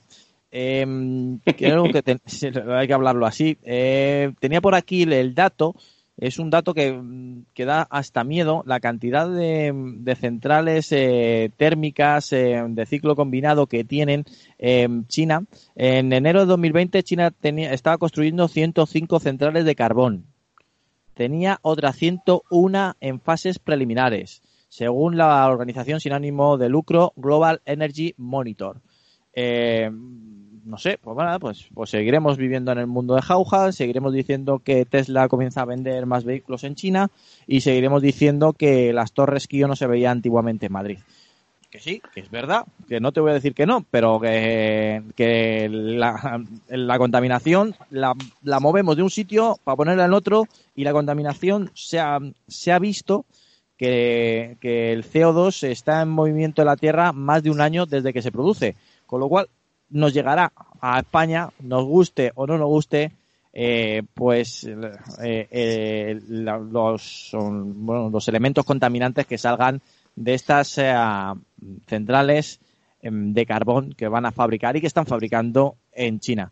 Alejandro. De todos modos, sí. Antonio, perdona, sí. un último apunte, porque lo que dices es interesante, ¿no? Aquello de que, bueno, ahora estamos viendo Madrid de otra forma. También es verdad que, bueno, siguiendo con los bulos, hay muchas fotos ahora que se ve Madrid perfectamente desde millones de kilómetros. He visto una desde Benidorm, desde Benidorm se ve las sí, torres. exactamente. Lo que pasa es que las que son de verdad, que son reales, que dices, me las creo, eh, son, son fotos de, de, hace años, ¿no? Entonces dices, bueno, será que hace años no había contaminación. Pero bueno, dicho esto, yo creo que la reducción tan drástica, ¿no? de, de, de de, transporte por carretera y de contaminación en consecuencia, yo creo que hay que mirar un poquito más allá y a lo mejor eh, no culpar tanto al coche, eh, al transporte eh, en coche, incluso el transporte en avión, en tren, que también contamina, el transporte en camión, que también contamina y que son, por cierto, los encargados de traernos nuestras mascarillas desde China o nuestros respiradores desde, desde Turquía cuando lleguen. entonces, el tema está en que a lo mejor el problema es el modelo productivo que tenemos. Por ejemplo, eh, revisar la fórmula del teletrabajo cuando sea posible. Ah. Es decir, a partir de ahora, que hemos tenido la mejor prueba ¿no? para, para ver sí. quién puede hacer el trabajo y quién no, sería un momento para cambiar ese modelo productivo y efectivamente eh, aceptar que hay muchos trabajos que se podrían realizar desde casa, evitar desplazamientos innecesarios y, por contra, eh, reducir emisiones. ¿no? Hay, que pasar, hay que pensar un poquito más allá. Imagínate si, hemos eh, aprendido de esta pandemia que hasta, que hasta el señor Rodríguez Vaquerizo puede montar una eh, emisora de radio en su habitación y el sí. señor Alejandro Austeg y el señor Eduardo Lausín pues tienen solo que coger el teléfono y no tienen ni que ir a, a, a, la, a la, radio. Antonio, a ver, a ver quién los hace ir ahora. No, pues eh, lo siento mucho, pero... Vas a, desmontar la, todo de tu habitación, ¿no? Sí, Necesitas sí, vida. Necesito vida y sobre todo necesito estar junto a vosotros, indicaros con los ojos, vamos con este tema. Y, y, veros también, hombre, que siempre es agradable, todo hay que decirlo. Alejandro, contigo cerramos en estas centrales eh, térmicas por carbón que llegan eh, trotando directamente para China, para según dicen ellos, para restablecer lo que han perdido en la crisis de la pandemia del coronavirus. Bueno, eh, lo primero que hemos aprendido durante este mes, este último mes, es que no hay que creerse todo lo que nos mandan, que no digo que esto sea mentira, ni mucho menos, pero bueno, eso es lo primero, que yo no es que no me lo crea, ¿eh? Y lo segundo es que, como decían tanto Edu como, como Fernando, eh, está claro que a ellos, eh, no lo voy a decir mal, pero les da poco o, les importa poco el resto del planeta y ellos van a lo que van, que es que ahora queremos hacer centrales nucleares, pues las hacemos. Que ahora queremos montar 10 hospitales o un hospital en 10 días, pues lo montamos. Que queremos montar centrales de carbón de no sé qué, pues las montamos y que nadie nos puede decir nada. Entonces, a mí esa actitud la verdad es que me parece bastante mal. Pero sí que es verdad que si quieren electrificar el país, pues quizás sea la solución más mmm, rápida, barata y tal, aunque no sea la más eficiente precisamente. Vale. Pero bueno, eh, es que a esta gente no les pueden parar así como así. O sea, esto teníamos que ser to todos juntos y decir, oye, esto no se puede hacer. No se puede hacer, ¿por qué? Bueno, pues eh, porque por esto y por esto y por esto. Y decir, vale, ¿y nos da igual, necesitamos esta electricidad para cargar los coches. Y efectivamente les va a dar igual y al final veremos que sí, lo del coche eléctrico está muy bien, pero veremos cómo las, las cifras de contaminación, en mi opinión, no van a cambiar tanto desde hace de los últimos 10 años a dentro de 15 años vamos a estar igual lo que pasa que en vez de eh, óxidos de nitrógeno no sé qué tendremos azufre de no sé cuántos y litio de no sé qué de las baterías y de las cargas y del carbón y del no sé qué que al final nos hará nos hará daño por un lado o por otro o sea que bueno, pues eh, otra, otra noticia vinculada a esto, que ya, ya que estoy caliente, Japón eh, construirá 22 centrales térmicas de carbón, pese a, a su gran impacto medioambiental.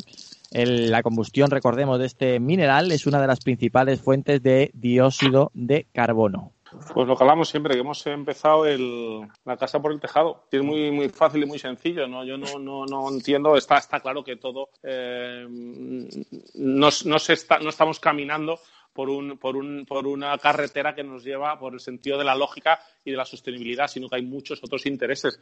Eh, lo que está claro es que el presente es el coche de Alejandro, con el que hemos hablado, esa tecnología, eh, que, que esa tecnología por precio, por consumo, puede hacer que mucha gente eh, deje en su casa, bueno, en su casa no, en un desguace, un eh, TDI de los años 90, que eso sí que hay que sacarlo del mercado y sacarlo rápido. Pero claro, si tratas de decirle al, del- al de los TDI del año 90 que se compre un eléctrico del tirón, pues, pues te- se va a asustar, porque donde cargo, lo que vale, mi casa, aparco en la calle, pues esto es lo mismo. Eh, que, hem- que hemos querido crecer porque la tecnología está, porque tú te subes en un coche eléctrico ahora mismo y son una auténtica pasada, desde un Model X a un Seat Mii, eh, van muy bien eh, y, y- y la tecnología está ahí, pero mm, el primer paso es buscar el achatarramiento de esos coches de, de esos, de esos diésel antiguos y, y buscar una tecnología del momento, que son los híbridos enchufables y eh, tecnologías de gas. Bueno, pues cambiamos de tercio. Eh, solamente hacer un pequeño inciso. El- la apuesta de Japón por las centrales eh, térmicas de carbón es porque van a abandonar eh, prácticamente toda su producción con energía nuclear después de la hecatombe que tuvieron en, Fu- en Fukushima, si no lo he dicho bien, ¿no? Fukushima. Sí. Vale, pues. eh, Vamos, digo yo sigo si supiera japonés. Claro, sí, sí. bien. Vale, vale, vale. Pero ya sabemos que tenemos unos oyentes de oído muy fino, que los van a por mí, ¿eh? Eh, tienes, tienes, eh, yo creo que tienes una legión de, de seguidores que analizan tus pronunciaciones del Bueno, inglés, se- de- seguro. del coronavirus y etc. ¿eh? No, esto es. Los tengo mucho cariño, un beso muy fuerte para ellos. bueno, vamos a hablar del próximo Mazda 6, que van llegando rumores. Y eh, la verdad es que estas semanas, con el tema del parón todo estratégico, noticia, noticia, solo las que te estamos acercando. Y luego nos llegan también rumores. De los rumores más importantes, más interesantes y que no son un- una risa directamente, pues es entre ellos es lo que te vamos a comentar ahora. El próximo Mazda 6 podría pasarse a la tracción trasera y estrenar un nuevo motor de 6 cilindros en línea e híbrido. ¿Por No, qué? no te has equivocado, te has equivocado seguro. Eh, no, no, no, haz- hazme caso. Tiene, tiene un motivo. Eh, Mazda quieren- es única. Es única. Para muchos, para muchos seguro. Pero en este caso quieren dar, seguir evolucionando la idea o lo que nos han presentado con el Mazda 3, que es conseguir eh, dar un salto a un vehículo y a una marca más premium. Para conseguir eso, pues se están fijando en marcas de estilo deportivo, porque Mazda es muy deportiva, como BMW, como por ejemplo BMW.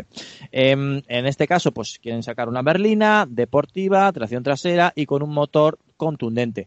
Para sacar un motor contundente hoy en día, si no tiene una pequeña hibridación, no lo puede sacar. En este caso, un motor de 6 cilindros en línea, híbrido, eh, Mazda 6 eh, la nueva generación que llegará para 2022 y que dice que todo esto tendrá una ayuda eh, por detrás de Toyota, que ya sabéis que no son del mismo grupo, pero sí hacen alianzas eh, para tecnologías, en este caso seguramente para el motor de la tecnología Ski Active X de un con sistema híbrido de 24 voltios y una potencia de hasta 350 caballos. Eduardo. Bueno, eh, a ver, Mazda, aunque tenga diferentes acuerdos con diferentes fabricantes, entre ellos Toyota, como bien dices, eh, es de esas pocas marcas a día de hoy que tampoco están integradas en un gran grupo con el Sí. cual comparten diferentes marcas eh, una misma plataforma e incluso una misma gama de motores. Por lo tanto, esto eh, eh, eh, a lo mejor puede estar mal para la marca en cuanto a reducción de costes, porque bueno, pues eh, es más barato eh, usar el mismo coche, el mismo motor en seis modelos diferentes que de diferentes marcas que utilizar tus propios motores, en este caso los Skyactiv, en sus diferentes versiones, que solamente los utiliza, los utiliza Mazda, ¿no? Pero esto le da la ventaja de que puede innovar a su manera y a lo mejor si ellos consideran que mm, a día de hoy un Mazda 6 de tracción trasera con mecánica 6 cilindros y microhíbrida eh, le resulta lo suficientemente eh, atractiva en cuanto a términos ecológicos eficiencia, eh, pero también les cuadra dentro del presupuesto, pues eh, por eso vemos coche, coche, coches tan raros, ¿no? Es decir, me resulta menos raro que Mazda haga esto a que, por ejemplo, lo haga SEAT en el nuevo, que haga un nuevo Toledo, ¿no? Por ejemplo, con una configuración similar por la integración que tiene por la integración que tiene SEAT dentro del grupo Volkswagen. Eh, eh, Alejandro, ¿qué opinas de, de, este movimiento estratégico que está haciendo Mazda? Esto es un poco de broma, ¿eh? pero mm, todo lo que había pensar a que como lo de las berlinas, el tema del segmento de las berlinas está un poco muerto, eh, pues eh, esperaba ver el nuevo Mazda 6 era un sub mm, eléctrico, no sé qué, y resulta que va a ser una especie de berlina tipo coupé con tracción trasera y seis cilindros a lo BMW E36 o E92, eh, que me parece, perdón, E92, ¿no? que, es, que es V8 el M3, eh, E46, eh, que me parece un movimiento totalmente atrevido y veremos a ver cómo evoluciona esta idea, porque pinta muy bien, pero ya os digo que cuando, cuando llegue este Mazda 6, el Serie 3 será tracción delantera desde hace mucho tiempo y el Mercedes igual. Así que eh, veremos. Pinta bien, ¿eh? Pinta bien. También han estado hablando últimamente de los motores rotativos y tal, y bueno, sí. eh, parece que Mazda es de las pocas marcas que, como bien habéis dicho, va un poco a su, a su libre pensamiento y hace, puede hacer por suerte, se puede permitir hacer un poco lo que quiere y parece que le está funcionando poco a poco. Pero bueno, todavía queda mucho tiempo para ver si esta idea sale, sale adelante, que ojalá. Ojalá, ojalá sea así. Bueno, eh, por último, para terminar la primera parte del programa, eh, quería comentar la noticia que nos ha dado Renault. Ya sabéis que Renault está viviendo una época un poco rara, eh, entre que su presidente, Carlos Ghosn, se escapó de, de Japón, eh, estuvo en la cárcel, se ha ido a Libia, eh, y luego aparte estamos viendo que pronto, que... pronto en Netflix la, la, escapada de sí sí porque es para es para contarlo.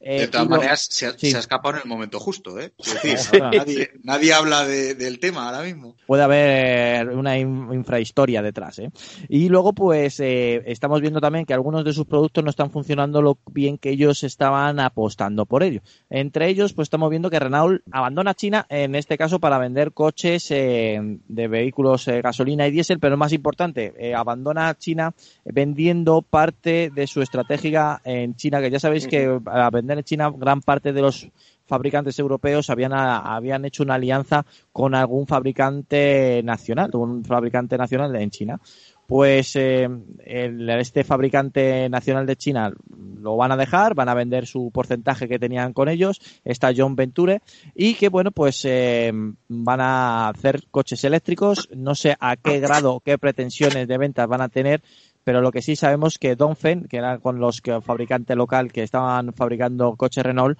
lo van a dejar y que bueno, pues eh, era un reto para Renault eh, tener una gran eh, venta en, China que no ha llegado ni mucho menos. Eh, a ver si ahora le preguntaré a Fernando si tiene los datos que pretendía Renault vender en China y no han llegado. Y que bueno, pues ahora el auténtico reto de Renault es vender coches 100% eléctricos de manera prácticamente autónoma. Sí, cierto. Eh, y, y, bueno, y también la estrategia de Renault pasa por, por uh, el mercado de los vehículos comerciales y, sí. y, es donde se va a, poten a, potenciar. Y luego, bueno, viendo las, la estrategia del país que nos contabas antes, Antonio, de, de crear centrales eh, para, para tratar de producir la electricidad que se necesita, bueno, pues está claro que el, el, el enfoque mm, de China es, va a ser muy eléctrico De hecho, es el mayor mercado de, vehículos eléctricos. Eh, hablan que en 2030 quieren tener una cuota de un 25% de vehículos eléctricos en, en, China. Ya en 2019 se vendieron, ojo, 800.000 vehículos eléctricos. Estamos hablando que el mercado español en su totalidad, quizás este año, debido a la crisis, no llega a esa cifra en, el total de vehículos. Pues en China, en 2019 solo se vendieron eh, 800.000 eléctricos y es un mercado complicado, un mercado difícil para el térmico eh, y bueno, pues yo creo que no es eh, más que el centrar eh, los huevos en una, en una sola cesta en el mercado chino. Em, antes de pasar el testigo a Eduardo, el Renault pretendía alcanzar en el pasado año un volumen de venta de 800.000 vehículos. tan solo vendieron 179.571 unidades. Eduardo. Bueno, eh, lo, que tú comentabas eh, cuando anunciamos la noticia, Antonio, de que los fabricantes de allí, pues para, para poder vender allí, tienen que realizar una joint venture con una empresa local, eh, es, lo que hablaba antes, ¿no? del robo legal de tecnología eh, que está que está ocurriendo en, China, ¿no? Bueno, es un movimiento un poco extraño, sobre todo por lo que lo que decía Fernando, ¿no? Que al final es uno de los mercados y lo que hablábamos incluso hace unos minutos, ¿no? Que es uno de los mercados eléctricos eh, más importantes del mundo, sobre todo por por volumen, ya más que por deseabilidad, porque ahí además todos sabemos que, hay, hay unidades, es decir, hay marcas que fabrican modelos exclusivos para esos, para ese mercado, ¿no? Entonces, eh, eh, es un mercado muy importante y muy jugoso para, para, diferentes marcas. También es cierto que tengo entendido que últimamente la cosa no iba tan allá eh, estos últimos meses o estos últimos pocos años. pero bueno, un movimiento extraño. Renault también es verdad que es un grupo bastante consolidado, sobre todo con sus alianzas eh, a pese a esos problemas últimamente que, que hablábamos, ¿no? Con, con, la huida de Carlos Gons y demás. Pero bueno, es una marca además que yo creo que tiene. En, China no sé, porque tendrán, imagino, un catálogo un poco distinto, pero aquí en Europa, desde luego, tienen, eh, yo creo que uno de los catálogos más actuales y más interesantes de, de todo el mercado. Eh, recordar que, que, Renault tiene una alianza con Nissan y con Mitsubishi y Renault se va en coches de combustión se va del mercado chino, marca Nissan sea la que ocupe pues ese espacio estratégico.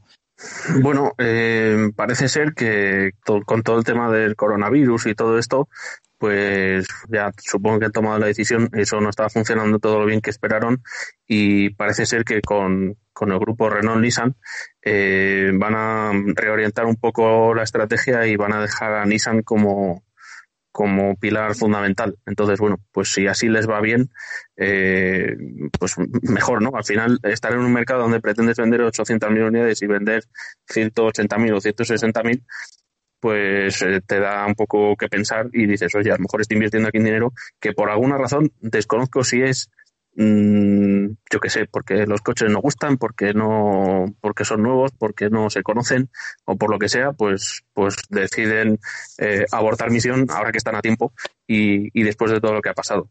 Sí, sí, Eduardo. De todos modos, eh, eh Alejandro, eh, es que estaba pensando, digo, lo mismo puede ser también una cuestión de cercanía, ¿no? Porque a lo mejor Nissan al final es una marca que más conocida, yo creo, ahí en el mercado asiático, y a lo mejor Renault le suena un poco más a chino. Sí. buena, buena, buena esa.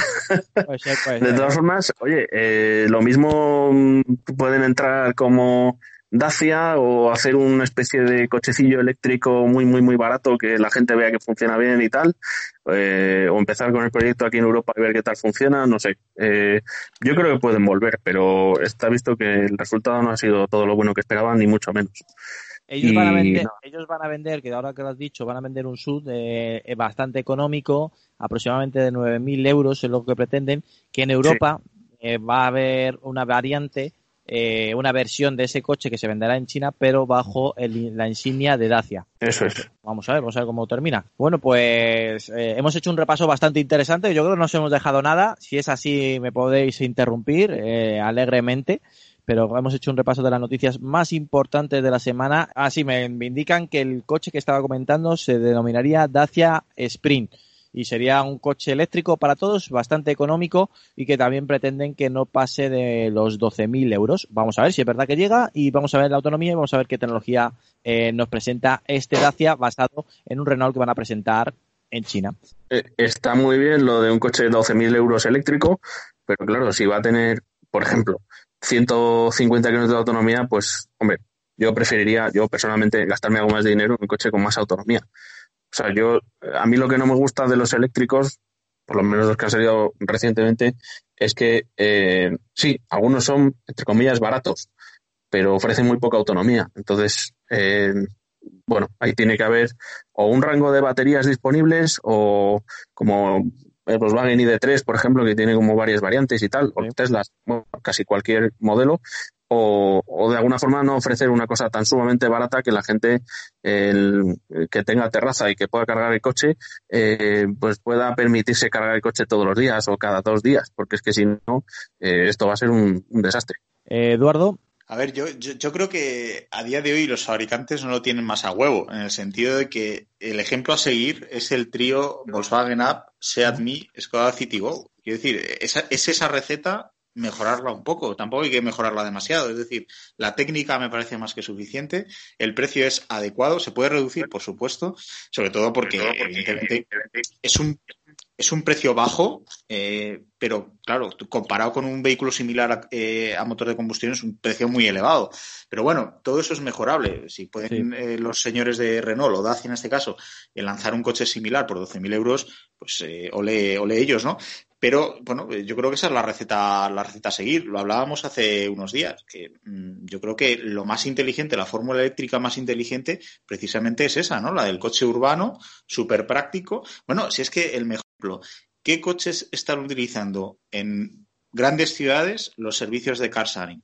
Porque esos son, esos son coches urbanos que sirven muy bien para la, para la ciudad y además tienen una relación eh, batería, eh, precio, usabilidad, eh, tamaño y, autonomía, pues que es la, es la correcta. Tú dices que llevamos días hablando de eso, pero llevamos años. O sea, no es que nosotros fuéramos primeros ni mucho menos, pero nosotros, nosotros que, no, que nos gustan los coches y que hablamos un montón de coches, llevamos años diciendo a ver cuándo las marcas se dan cuenta de que lo que la gente necesita o lo más mm, accesible para que la gente empiece a mentalizarse y a hacerse a la idea y comprar y no sé qué, es hacer un urbano con una autonomía más o menos decente. Yo entiendo que la tecnología ha ido evolucionando y, bueno, eh, pues las baterías a lo mejor no estaban preparadas para con esa densidad ofrecer más de 200 kilómetros de autonomía, pero eh, de alguna forma mm, la clave era hacer pues esos coches urbanos pequeños, pues como los CityGo o los eh, de este tamaño, con una autonomía más o menos decente, eh, coches que se pueden aparcar fácil en el centro, que no necesitan mucho mantenimiento o prácticamente ninguno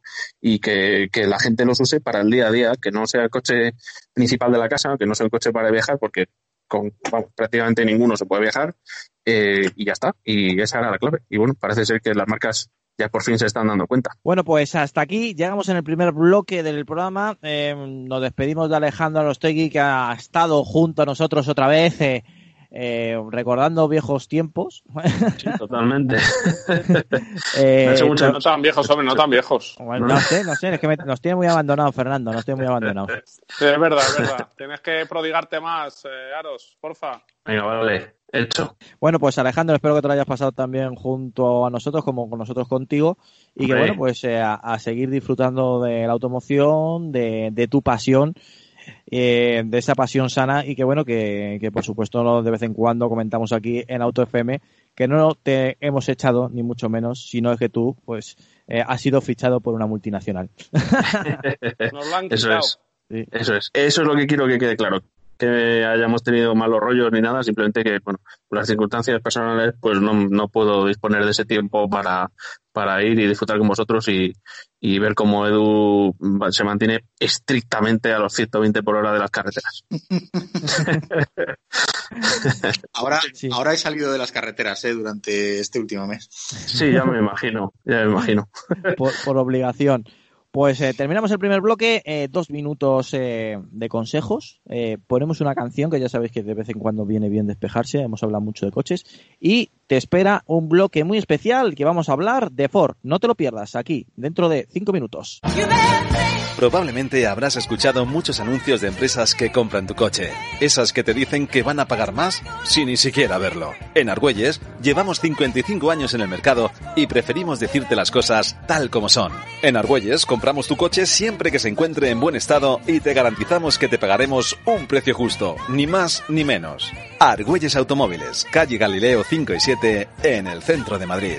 Argüelles-automóviles.com.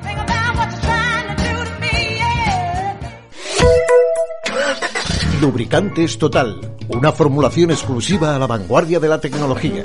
Los lubricantes Total prolongan la vida de tu motor y mejoran su rendimiento en las condiciones más extremas. Lubricantes Total, mantén tu motor más joven por más tiempo.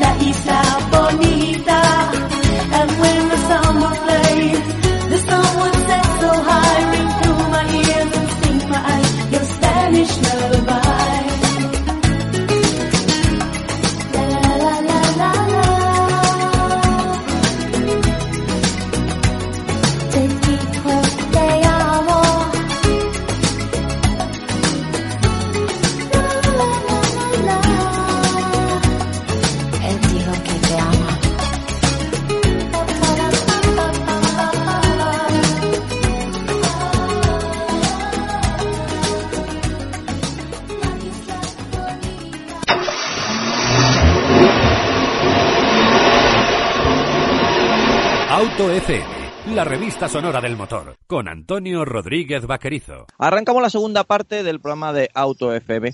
Ya sabemos que os estamos ah, mal acostumbrando que en nuestras segundas partes siempre os hacemos un especial junto a una marca. En esta ocasión vamos a hablar de Ford.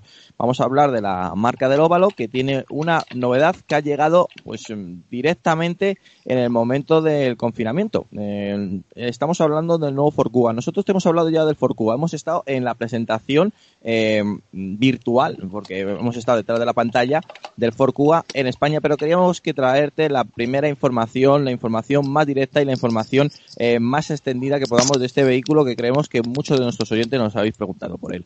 Eh, ya sabéis que nos acompaña Eduardo Lausín. Bienvenido, Eduardo.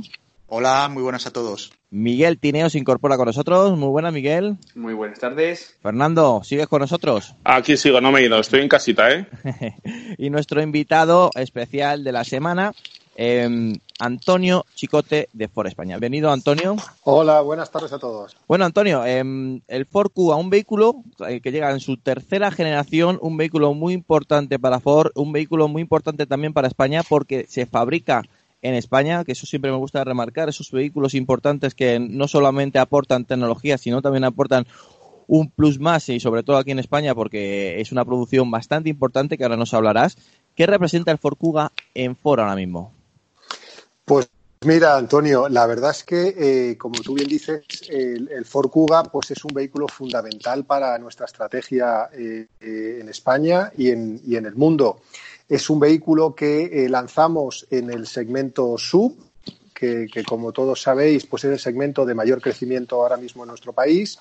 Y es una nueva generación de un vehículo que ha sido muy, muy exitoso para nosotros, pero que hemos renovado de forma completa y sacamos un vehículo completamente nuevo en este segmento eh, y además con eh, muchas eh, opciones de electrificación. y va a ser el vehículo que tenga el, el, mayor abanico de opciones de electrificación disponible ahora mismo en, en Ford. Bueno, a, a, preparando esta entrevista me diste una información que yo no tenía, no tenía constancia de ella y que creo que es muy importante. El Ford Kuga es el primer coche híbrido enchufable que se fabrica en España. Correcto, correcto. Yo creo que eso además nos da eh, la importancia que tiene afortunadamente España eh, como eh, fábrica de coches a nivel europeo. para Ford, la fábrica de Almusafes es la fábrica más evolucionada eh, y efectivamente, pues estamos, eh, estamos fabricando ya la versión híbrida enchufable, que ha sido el, el, primer vehículo híbrido enchufable fabricado en nuestro país. Y yo creo que eso es un motivo de orgullo eh, para todos nosotros, por supuesto, Ford, pero también denota bueno, pues la importancia que tiene España, eh, no solo para Ford, sino como, como mercado europeo dentro de, del mercado de automoción. Miguel, qué importante es el Ford Kuga. Antes de hablar con Antonio en los programas anteriores, justo antes estuvimos hablando contigo analizando este vehículo. Eh, tercera generación del Ford Kuga con grandes novedades. Pues sí, es un coche que yo creo que bueno que Ford necesitaba, ¿no? Porque es verdad que es un segmento que el de los sub que está cogiendo muchísima fuerza.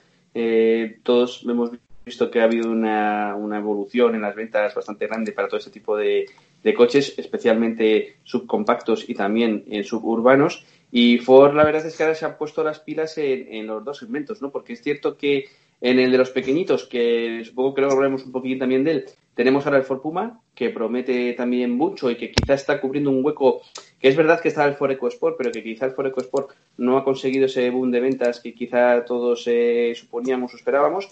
Y en el caso del Puma, pues ha pasado un poco lo mismo, ¿no? Que quizá el modelo que había hasta ahora no sé exactamente el, el, motivo, quizás no ha sido, por lo menos en España, un eh, líder de ventas tan grande como el Ateca uh -huh. o como o como el eh, Nissan Qashqai o cosas así. Y sin embargo pues bueno con el coche que tienen ahora con este nuevo Ford Kuga que recordemos que eh, utiliza por ejemplo la plataforma del nuevo Ford Focus que yo no he podido coger el Kuga pero sí he cogido tenía suerte de conducir el Ford Focus y me parece que la plataforma es muy muy buena. Pues creo que sí que tiene mimbres como para como para seguir siendo un coche pues bueno recuperar un poco ese hueco que quizás no debería haber nunca perdido, ¿no? Porque yo recuerdo el Kuga de primera generación sí que supuso un eh, boom, eh, digamos, en cuanto a ventas, ¿no? Tuvo bastante más éxito que quizá la, la segunda generación y bueno, esa tercera yo creo que, que, sí que se han puesto las pilas y que tiene motivos como para, como para volver a ocupar ese, ese hueco, ¿no? Ese, ese lugar que merece un Cuba, ¿no? Eduardo Lausín, el nuevo Cuba, eh, como bien dice Miguel Tineo, con, la plataforma de No Focus, que ya de por sí es una garantía de comportamiento. Sí, la verdad es que eh, estaba escuchando a Miguel y estoy totalmente de acuerdo con, con lo que decía. Eh, es un modelo que evidentemente necesitaba una renovación, aunque bueno, el modelo de partida, el anterior, vamos, ya era una grandísima opción, pero bueno, ahora partiendo de la nueva base del Focus, como bien decía eh, Miguel, pues hemos ganado esa plataforma que a mí también me parece excelente en el, en el Focus. Como ninguno de nosotros, salvo Antonio, no lo sé, eh, ha probado el Cuga, no, no nos Yo ha sí dado he tiempo. tenido suerte. ¿Sí? Yo sí he tenido suerte, sí, sí, sí. Sí, bueno, sí, he pues, suerte. pues, pues entonces en unos meses esperemos que pocos eh, podamos compartir ya de primera mano esas sensaciones. Pero bueno, eh, volviendo al tema lanzamiento, eh, yo creo que ha hecho muy bien, además, Ford habéis hecho muy bien el lanzar un vehículo no solo renovado estéticamente y también con más tecnología, sino también con una gama mecánica muy amplia y lo que decía eh, Antonio Rodríguez en este caso, eh, con, con- con una electrificación, eh, bueno, eh, a otro nivel, ¿no? Uno de los coches más electrificados ahora mismo de nuestro mercado. Cuéntanos eh, más o menos cuál es esa gama electrificada que ofrecéis para el Kuga. Pues mirad, eh, la verdad es que como, como, como ya sabéis, cada vez los clientes necesitan eh, vehículos electrificados, todavía hay incertidumbre en los clientes a la hora de decantarse por una tecnología de forma mayoritaria y nosotros hemos optado por dar un abanico muy amplio de opciones de electrificación eh, para que el cliente, bueno, pues en función de sus necesidades, de su tipo de conducción, pues pueda elegir el- eh, la mecánica que mejor se ajusta a sus necesidades. A nivel de electrificación partimos de un, de un motor eh, mild hybrid, eh, un híbrido, una hibridación suave, como, se suele denominar también en lenguaje más coloquial, eh, con un motor de 48 voltios eh, que permite aporte de par y además permite toda la alimentación de todo el- de toda la instrumentación eléctrica. Este vehículo tiene eficiencias importantes en consumo, tiene también, como os digo, un mejor aporte de par y a nivel práctico eh, tiene también la etiqueta eco que para muchos de nuestros usuarios pues es un aspecto fundamental cuando vamos a entrar en el centro de las ciudades. Para clientes que están buscando ya un paso más eh, en electrificación, eh, tenemos el buque insignia que sería el híbrido enchufable. Aquí estamos hablando de un motor de 225 caballos, híbrido enchufable, eh, que combina dos motores, un motor de gasolina y un motor eléctrico y que nos permite una conducción ultra eficiente. Aquí estamos hablando de motores que tienen emisiones inferiores a un litro y medio eh, a los 100 kilómetros de consumo combinado. Estamos hablando de 1,4 litros a los 100 kilómetros, lo cual, bueno, pues nos mete en una nueva dimensión a nivel de consumo. Por supuesto, también de emisiones, porque estamos hablando de vehículos que tienen unas emisiones de CO2 de 32 gramos, eh, lo cual, bueno, pues es absolutamente, absolutamente espectacular.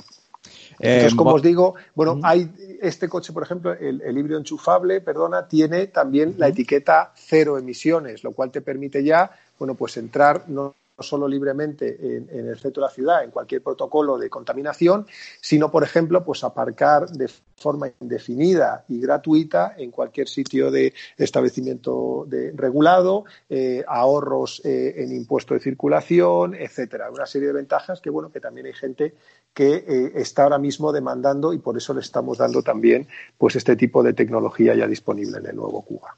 Recopilemos la información que nos ha acercado en estos momentos Antonio. Eh, un motor 2.0 de microhibridación eh, o, híbrido ligero con etiqueta eco con variante de 150 caballos y 190 caballos que eh, se homologa 5 litros de, de media de consumo para el primer motor y 5,9 para el segundo y que tiene tracción total, ¿eh? tracción 4x4 en el caso de 190 caballos. Y luego va a tener también una motorización 2.5, la versión híbrida enchufable, eh, con etiqueta cero, eh, con un motor gasolina de 164 caballos y un motor eléctrico de 130, que en combinación eh, sería un total de 225 caballos. Añade una batería de 14,4 kilovatios hora, lo que le permite recorrer en modo 100% eléctrico 56 kilómetros.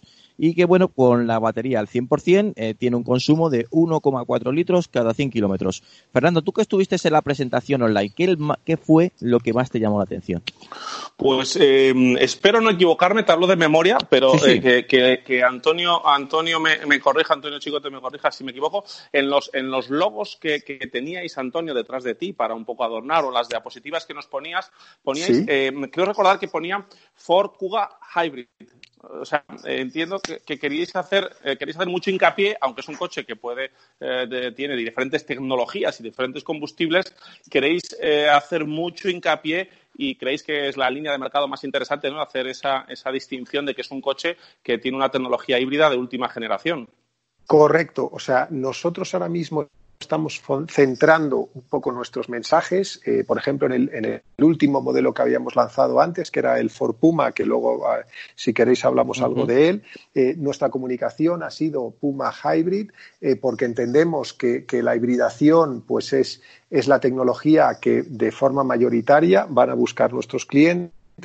Y en Kuga también eh, lo que queremos que sea nuestro, nuestro eje de comunicación también será la hibridación con Kuga eh, Hybrid. Una puntualización a lo que has dicho, la versión Mild Sí. Hybrid es la de 150 caballos. Vale. Eh, la de 190 caballos es, es, es, es una motorización diésel eh, con cambio eh, con tracción a las cuatro ruedas.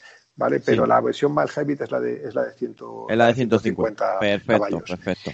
Después de verano sacaremos también una versión híbrida, una versión eh, eh, que nosotros denom- denominamos full hybrid, que es una versión que también tendrá un motor gasolina de dos, de dos litros y medio, igual que el, que el plug-in hybrid, eh, y tendrá eh, bueno, pues un, motor eléctrico que le permitirá bueno, pues una eficiencia en consumo, un pequeño, una pequeña conducción en eléctrico, pero lo que estamos buscando aquí es minimizar emisiones, con lo cual tendremos tres opciones de hibridación. Por eso tiene todo el sentido que nuestra comunicación eh, se base bueno, pues en, esa, en ese abanico de, opciones híbridas eh, que estamos ofreciendo.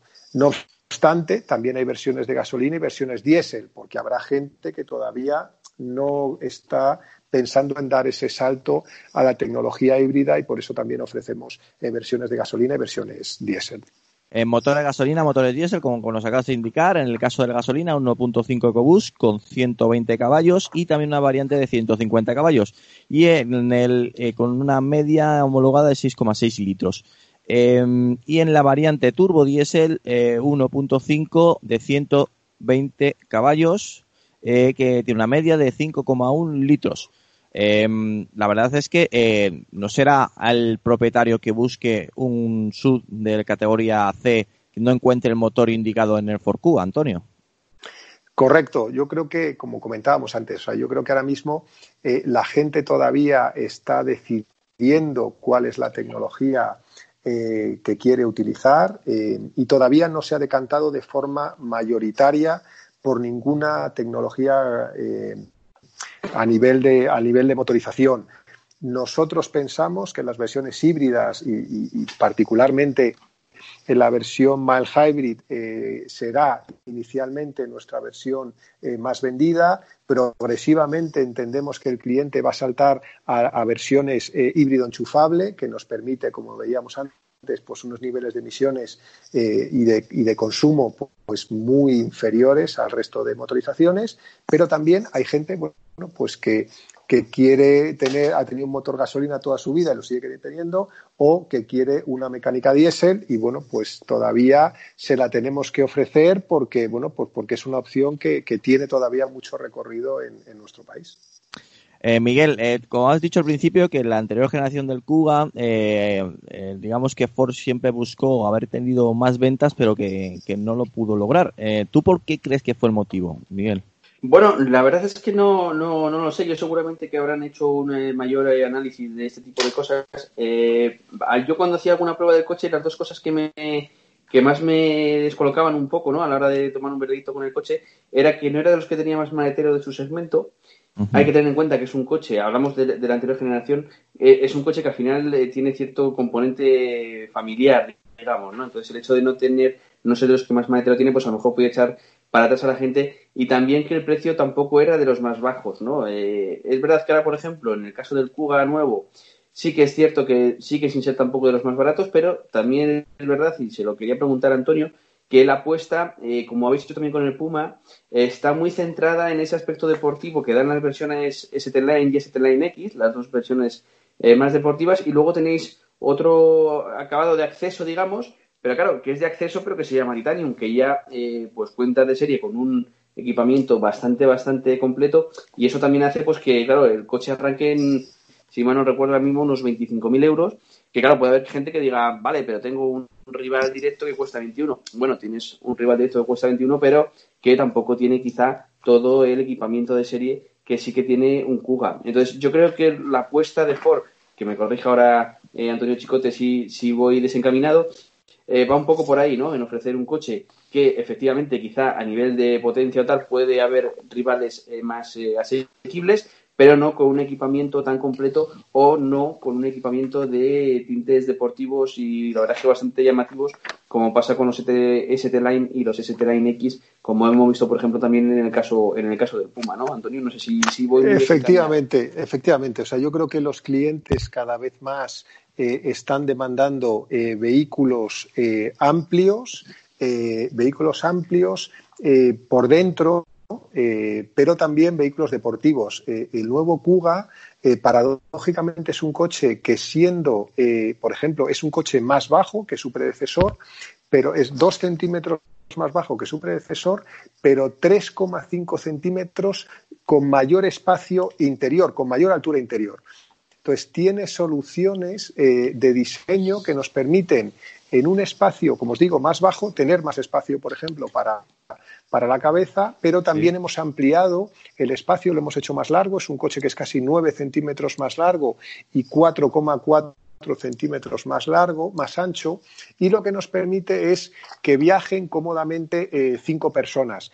Que viajen cómodamente cinco personas y que sea un coche, pues como os digo, con una buena amplitud interior, no está reñido con que sea un coche deportivo. Y por eso, efectivamente, nosotros optamos por versiones eh, muy equipadas. Eh, estamos hablando de que la versión de acceso, eh, que es la versión Titanium, pues sería una versión que tradicionalmente en Ford sería una de las tope de gama. Y nosotros estamos ya pues partiendo de la base de, de- con un coche que, por ejemplo, pues tiene eh, una pantalla táctil eh, de, eh, de entretenimiento a bordo de 8 pulgadas de serie, o un navegador, o un control de crucero, o, o- o una serie de tecnologías, eh, conexión por modem, para hacer un acceso remoto al vehículo a través del teléfono móvil una serie de tecnología de serie que ponemos a disposición de, de todos nuestros clientes desde la versión de inicio. Y lo que vas haciendo para crecer en la gama, que por encima tendríamos ST Line y ST Line X, vas ganando en deportividad, en, en- en- en aspecto interior del vehículo, pues en vez de 17 pulgadas que tenemos llantas de aleación en titanium, 18 pulgadas en, en ST Line o eh, cuero parcial en ST Line X o un sistema audio premium eh, en ST Line X de, de 10 altavoces de Bang Olufsen pero partimos ya de eh, un equipamiento, como os digo, de serie que no tiene eh, que incurrir el cliente en gastos adicionales para tener el vehículo que busca. Otros fabricantes pueden optar por tener un precio de inicio pues más bajo y para llegar a tener el vehículo que tú quieres eh, con el nivel de equipamiento deseado, pues empiezas a, meterte en opciones. A nosotros ese tipo de estrategia de comercialización, bueno, pues no somos partidarios, prefe- preferimos eh, lanzar vehículos con menos variación de opciones, eh, pero bueno, pues, pues con esas opciones ya incluidas desde el inicio en el precio de partida del vehículo. Hablando del maletero, que también es un, aspecto muy importante, como bien ha indicado Miguel, para un vehículo con tendencia familiar como es este nuevo Ford Kuga, eh, tiene 645 litros y lo medimos desde abajo de la bandeja, siendo el mejor maletero de su categoría. En esto también habéis avanzado y habéis trabajado para conseguir en esta nueva generación del Kuga sea mejor pues que la anterior generación. Correcto, o sea, el maletero yo creo que es algo ya fundamental para todos los, clientes. Eh, cada vez hacemos más viajes con, con los coches y cada vez queremos llevarnos más cosas de viaje. Con lo cual eh, el tamaño del maletero es un aspecto fundamental. Una cosa curiosa es que eh, hemos, por ejemplo, metido equipamiento eh, de serie en los vehículos y es que los asientos traseros son deslizantes 15 centímetros y eso lo que nos permite es o bien tener un espacio muy amplio en las plazas traseras, que llegamos a tener más de un metro y tres centímetros de espacio eh, para los pasajeros traseros, o bien eh, quito un poco de, de- de- quito 15 centímetros y lo que tengo es el maletero más grande de, de- del segmento. Sí. Con lo cual son opciones de versatilidad que al final, bueno, pues nos permiten a- a- acercarnos a un amplio tipo de, de clientes que bueno cada uno tiene sus necesidades y además tiene necesidades en momentos distintos del tiempo ¿no? con lo cual este tipo de soluciones pues nos, nos dan flexibilidad y nos permiten en un solo vehículo bueno pues cumplir con distintas necesidades a lo largo de la vida de- del vehículo Eh, como bien han dicho mis compañeros, todavía no lo hemos pro- probado, pero eh, eh, justamente ha sido presentado ahora mismo cuando estamos eh, estamos en nuestras casas, eh, pues como bien saben nuestros oyentes y están padeciendo también nuestros oyentes, y que bueno, pues eh, es un coche que sí que ha llegado al mercado español y los primeros que lo han probado, que esto me gustaría hacer reseña, han sido eh, la gente de la Cruz Roja para hacer labores a favor de nuestra salud. ¿O no es así, Antonio?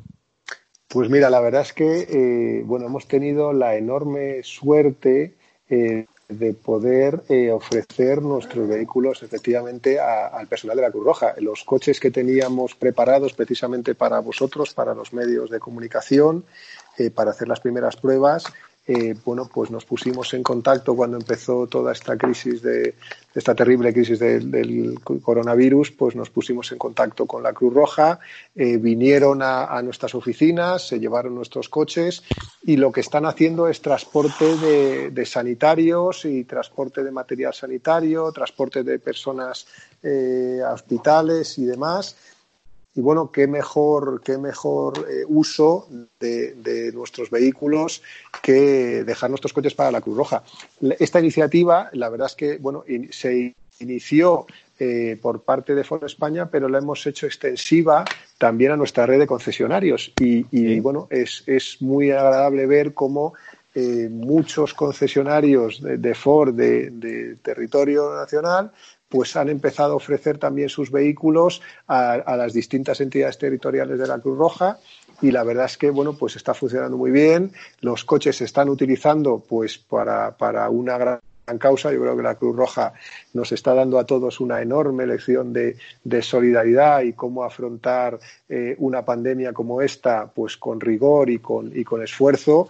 Y bueno, yo creo que toda ayuda que se pueda prestar eh, a, a, entidades como la Cruz Roja, pero como muchas otras también que están dando eh, un enorme servicio a la comunidad en este momento, pues son, son muy de agradecer, la verdad. Además, Antonio, eh, perdona que te, te interrumpa, eh, además eh, habéis sido también de los primeros que en, que en Almusafes en Valencia habéis empezado a fabricar máscaras de protección para, para máscaras, sanitarios correcto. con las impresoras 3D que tenéis, eh, nos contabais un, un, un, turno, ¿no? Un turno de 15 personas que están trabajando y, ojito, 300 máscaras día, ¿eh? Que no son, no son poca cosa. Correcto, correcto. Desde el inicio también de, la crisis empezamos a hablar con la, con la Generalitat eh, Valenciana para ver un poco en qué podíamos ayudar. Y, y bueno, pues la verdad es que eh, hemos estado trabajando con ellos para, para definir los, los, los niveles de, de acabado y, la homologación de, de estas pantallas eh, y hemos establecido ya un proceso en serie. Eh, está hecho por voluntarios, que eso también es un tema muy importante. Eh, es gente que voluntariamente va a la fábrica a, a prestar su, su, tiempo pues para fabricar estas, estas mascarillas, estas máscaras, porque son máscaras grandes de plástico que te protegen completamente la cara. Y bueno, estamos ya en, en, 300 diarias y bueno, llevamos ya bastante tiempo funcionando y, bueno, por ejemplo, el otro día, pues mira, nos, nos pedían eh, de una residencia de ancianos de Teruel eh, que estaban absolutamente desesperados porque no podían acceder a estas máscaras eh, por ningún circuito. Y bueno, pues, pues es gratificante ver cómo, bueno, pues, pues se puede llegar bueno pues a, casos muy puntuales como te digo de esta residencia de, de, ancianos que luego nos mandaban ahí las fotos y de joder, la verdad es que es impresionante la labor que está haciendo los sanitarios con los pocos medios que lamentablemente están teniendo. Ahora parece que ya eh, se empieza a normalizar un poquito más la situación, pero yo creo que bueno, todos en cada uno de cada uno en la medida de nuestras posibilidades tenemos que, que tratar de aportar nuestro granito de arena para salir de esto, ¿no? Y bueno, pues qué mejor que utilizar también nuestras fábricas en la medida de lo posible pues para, para desarrollar este tipo de este tipo de, de accesorios ¿no? para, para los sanitarios que bueno que como os digo pues pues prestan gran ayuda la verdad Antonio, yo te quería preguntar, eh, obviamente es muy agradecer, por supuesto, las, las, iniciativas que estáis tomando tanto a la hora de ceder vuestros coches como, como a la hora de fabricar pues, eh, las mascarillas, como nos comentáis y demás. Pero independientemente de eso, eh, te quería preguntar, no sé si tenéis ya algún eh, plan o si sabéis más o menos cuándo creéis que podríais volver a iniciar la producción en la, en la fábrica. Al final, sois uno de los principales fabricantes en este país para nuestra economía, pues sois lógicamente un motor, y nunca mejor dicho. Y no sé si ahora mismo eh, tenéis en mente alguna fecha o todavía no hay nada previsto, estáis pendientes un poquito de ver qué ocurre las próximas semanas. Ya está, pues buscando, ver, estamos... está buscando el titular para Autofácil, ten cuidado, Antonio. A ver, estamos, estamos trabajando eh, internamente con planes para, para reanudar la actividad en en cuanto sea posible. Eh, pero lógicamente, bueno, pues estamos eh, al habla con, con, las autoridades sanitarias y también evaluando internamente pues los protocolos eh, que tenemos que activar para, para, volver a abrir la fábrica. En momento que podamos, ahora mismo todavía no tenemos, no tenemos la fecha la fecha publicada, pero, pero bueno, hay, hay, un enorme trabajo interno para, bueno, pues en cuanto se den las condiciones eh, para, para, volver a, fabricar, eh, bueno, pues y, sobre todo, bueno, pues para que, para que toda la gente vuelva a trabajar y, es una industria fundamental en nuestro país, la industria de automoción, como, como bien sabemos todos, y cuanto antes, en cuanto podamos, pues, pues volveremos otra vez a poner en marcha la fábrica. Pues eh, enhorabuena de parte de todos mis compañeros eh, por las iniciativas que nos has nombrado, nos has acercado a todos nuestros oyentes, tanto por la labor de con Cruz Roja y por supuesto pues esos detalles de las máscaras que bueno pues anécdota con pues, con la residencia de Teruel que como es habrá muchas y la verdad es que eh, pequeños pasos lo que nos hacen son grandes momentos y, y nos humaniza mucho más y nos acerca la importancia de tener industria en nuestro país. Eh, si os parece bien, vamos a hablar también del Ford Puma, uno de esos eh, coches que apareció eh, rodeado, pues, pues recordando pues lo que fue un coche mítico en los finales de los 90, se ha reconvertido, las modas ahora no van por los coupés, la moda ahora son los SUV, y uno de los segmentos que más batalla está moviendo de todas las marcas, como es el segmento B-SUV. En este caso, Ford nos ha presentado el Puma, un vehículo que combina eh, pues sus detalles deportivos y detalles muy prácticos.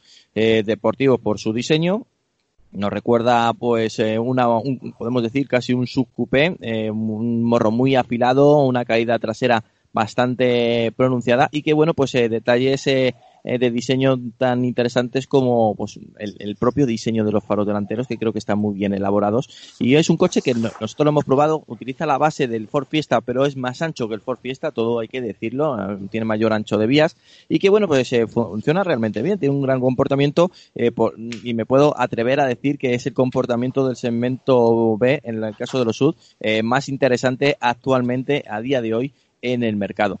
Pero luego aparte también vemos detalles tan interesantes y, que nos pueden llamar la atención como la caja eh, que han denominado vosotros, habéis denominado desde Ford, la caja, el Boss eh, que habéis puesto en el maletero. Cuéntanos más, Antonio.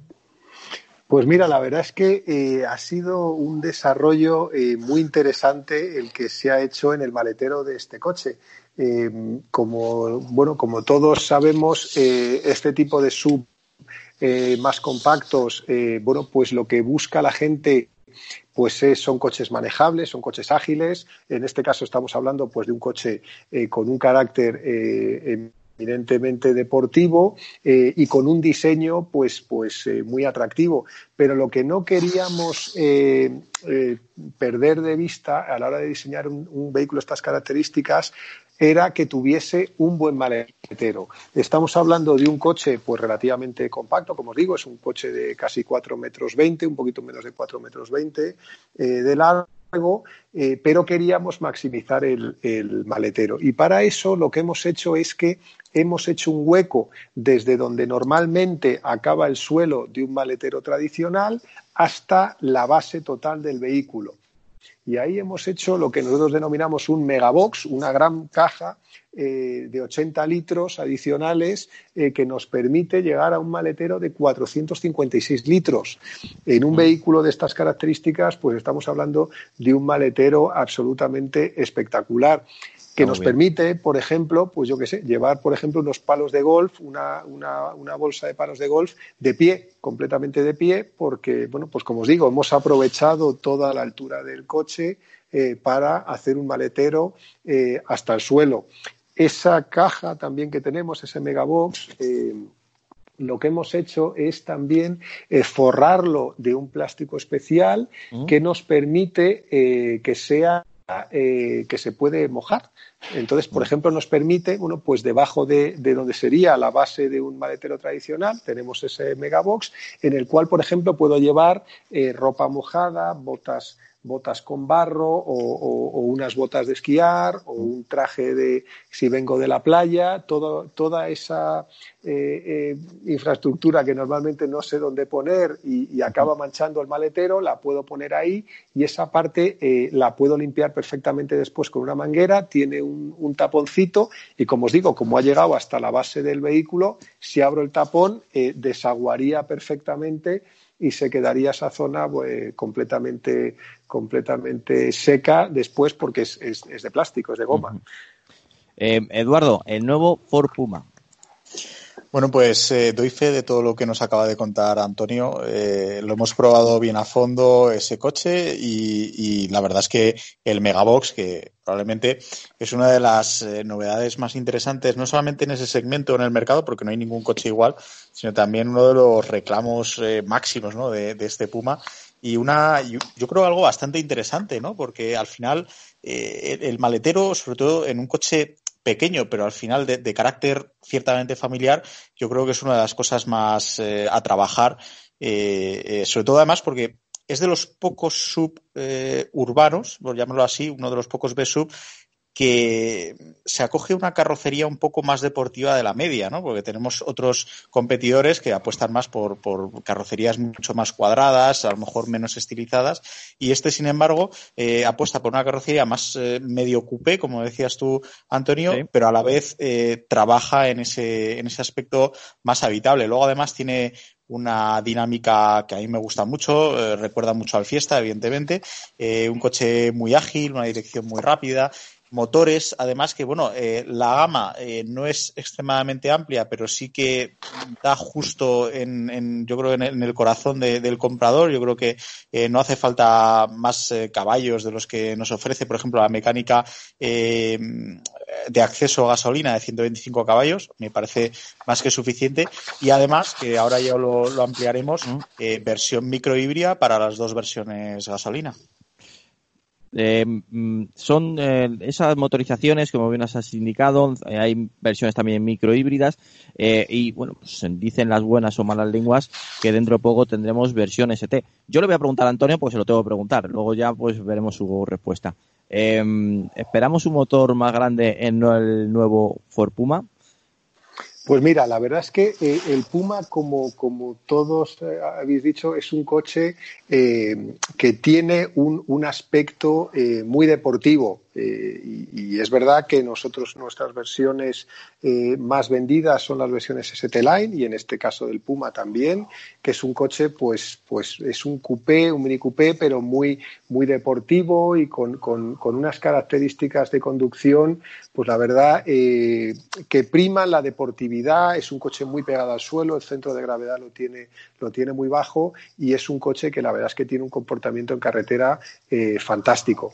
Y bueno, pues estamos viendo eh, qué más recorrido le podemos dar a- al coche. Y bueno, pues, pues en el futuro puede haber efectivamente eh, novedades. Por ahora no, no hemos comunicado nada, pero es un coche que se presta a, motorizaciones pues más potentes eh, por, por eso, porque tiene una estética muy deportiva y tiene pues un chasis que nos permite bueno pues pues poner eh, más potencia eh, y, una, y un nivel prestacional mayor en ese vehículo. Veremos a ver qué tenemos en el futuro porque porque bueno es un coche que se presta como os digo a, a darnos a darnos alegrías a los que nos gusta el motor. Queremos Antonio. alegrías, la verdad que sí. Sí, adelante. No, quería preguntarle, porque se rumorea por ahí, yo no sé si tú lo sabrás o si lo sabes, a lo mejor no sé si estás en condiciones de, de comentar algo al respecto, pero sí que se rumorea que ante la- el nuevo cambio de reglamentación del Mundial de Rallys, que se supone que iba a entrar en el año 2022, ahora con todo el tema del coronavirus, igual se retrasa hasta 2023, pero sí que se estaba rumoreando que podría haber un cambio precisamente de la actual fiesta, que es el coche que utiliza ese Mundial, a una nueva carrocería creada precisamente para él sobre el Ford Puma, aprovechando que es un coche que por tamaño pues podría servir perfectamente para la categoría Car, pero también para, para acrecentar ¿no? esa imagen de deportividad que queréis transmitir con el Puma. Sin duda alguna sería un ejercicio de marketing muy bueno y el Puma pues entraría muy bien en ese, en ese campo, ¿no? Y aparte, antes que conteste Antonio, eh, el nombre Puma no sería nuevo en el mundo de los mundiales tampoco. Digo, en el mundo de los rallies. No, no, no. O sea, nosotros ahora mismo, como sabéis, bueno, pues estamos, estamos con, con los Fiestas R5, eh, que es un coche, bueno, pues un coche eh, que la verdad es que nos está dando grandes satisfacciones.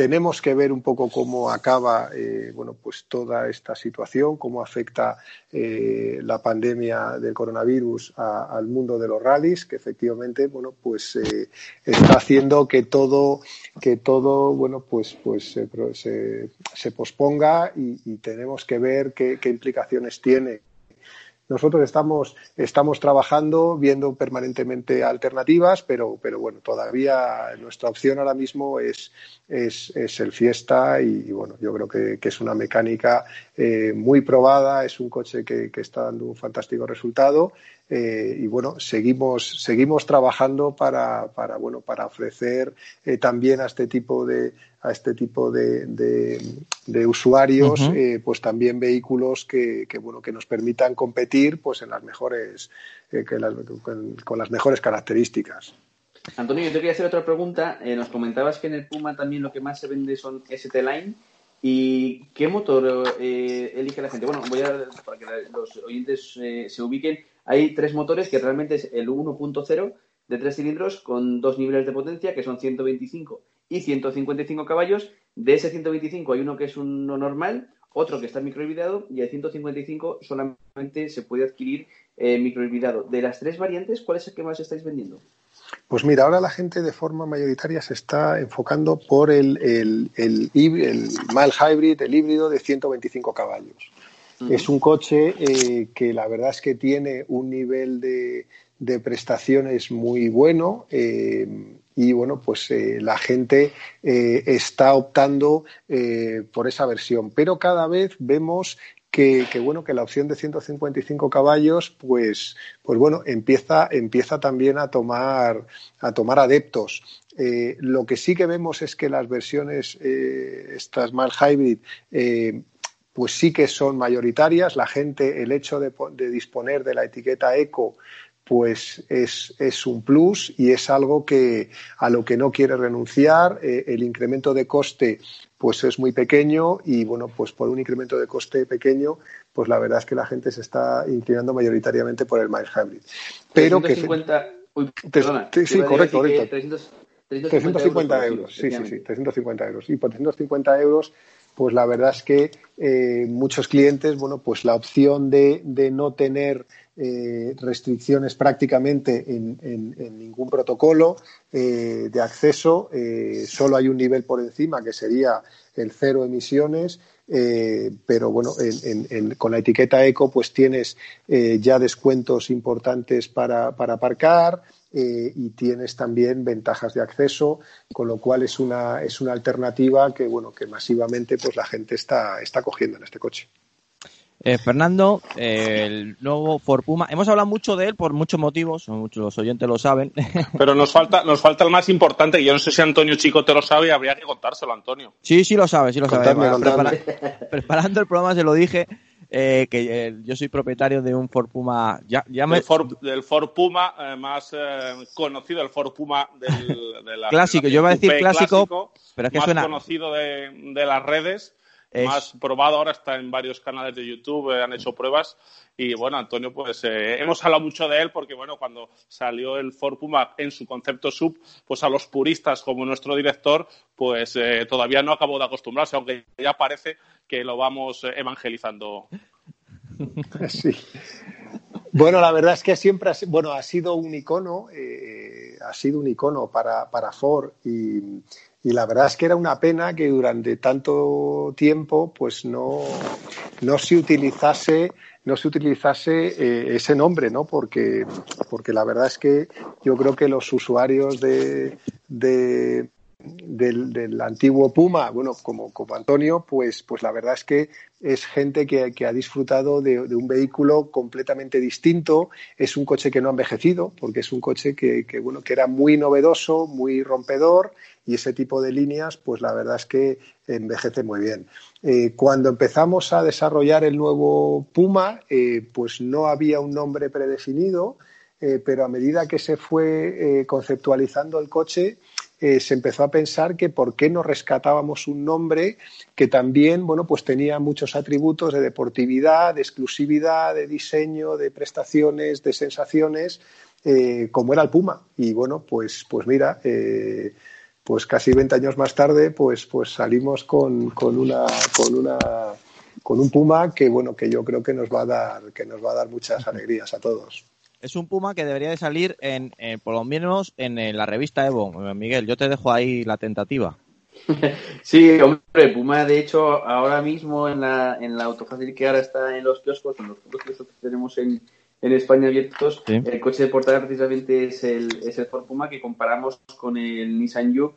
Eh, yo tuve ocasión de probar, es el único Puma que he podido coger, un 1.0 Mile Hybrid con acabado Titanium, no he cogido el ST Line, eh, pero debo reconocer que a mí el Titanium me gustó mucho por la puesta a punto de la suspensión en general. Aparte de que tiene un buen comportamiento, eh, me parece que la suspensión sí que está muy equilibrada, sí que tenía un punto de comodidad bastante bueno sin que por ello fuera un coche torpe, ni que balancease en exceso, ni nada por estilo en carreteras, en carreteras secundarias. Me he quedado con las ganas de coger un ST Line, que habíamos pedido uno de hecho y que debido a todo el tema este tuvimos que suspender, eh, y era el siguiente que íbamos a, a- a probar. Eh, compañeros míos que sí que tuvieron la ocasión de conducir ambas versiones en la presentación, sí me han comentado que efectivamente el ST Line tiene un planteamiento un poquito más deportivo, que se nota un poquito más de dureza, que se nota un poquito más de agilidad en los cambios de apoyo, sin que por ello sea un coche especialmente incómodo. Entonces, bueno, eh, me he quedado con muchas ganas de, de cogerlo porque la verdad es que eh, cuando he cogido un Focus ST Line o he cogido un Fiesta ST Line,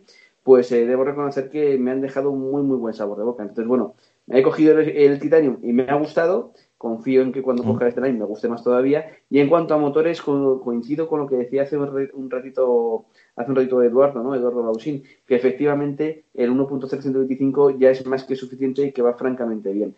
Eh, sí que es cierto que en Ford han apostado por hacer eh, una escalada de precios, digamos, relativamente contenida, porque comentábamos que eh, por 350 euros puedes pasar de tener el 1.0 normal al 1.0 microhibridado, también con 125 caballos. Yo creo que es una diferencia de precio absolutamente ridícula, por lo que yo entiendo que la inmensa mayoría de la gente optará por el eco. Y luego, además, hay que tener en cuenta, aunque ya Santos es un poquito mayor, que el 155 caballos solo cuesta 900 euros más a igualdad de equipamiento que el 125 microhibridado, teniendo en cuenta que ambos motores están microhibridados. Por tanto, Sí. por 900 euros más nos llevamos 30 caballos más que eh, yo siempre digo lo mismo, para mí la potencia no es que sirva para ir deprisa, que también, pero es, es siempre, para mí la, la potencia es siempre seguridad. A la hora de pues, tener que realizar un adelantamiento, a la hora de tener que incorporarte en una autopista, lo que sea, yo siempre prefiero tener eh, caballos debajo del pedal pues para, para en un momento dado tirar de ellos. Entonces, creo que en ese aspecto nos pasaba un poquito antes como con el Kuga, ¿no? Que es verdad que el precio de partida pues, puede parecer un poco elevado,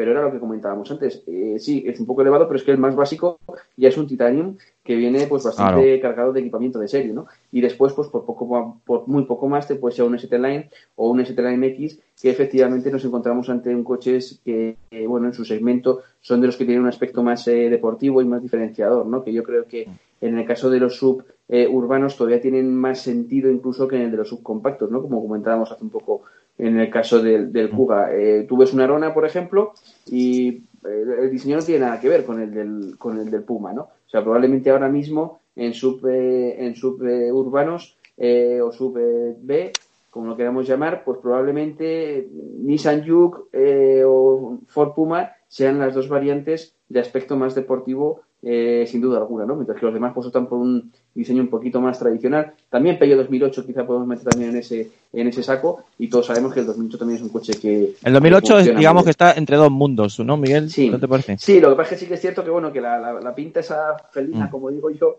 pues Sí. siempre le da un toque de agresividad que también puede unirse un poquito a la deportividad, ¿no? Pero vamos, yo por eso creo que el Puma es un coche que va a funcionar bien, yo creo y confío que así sea.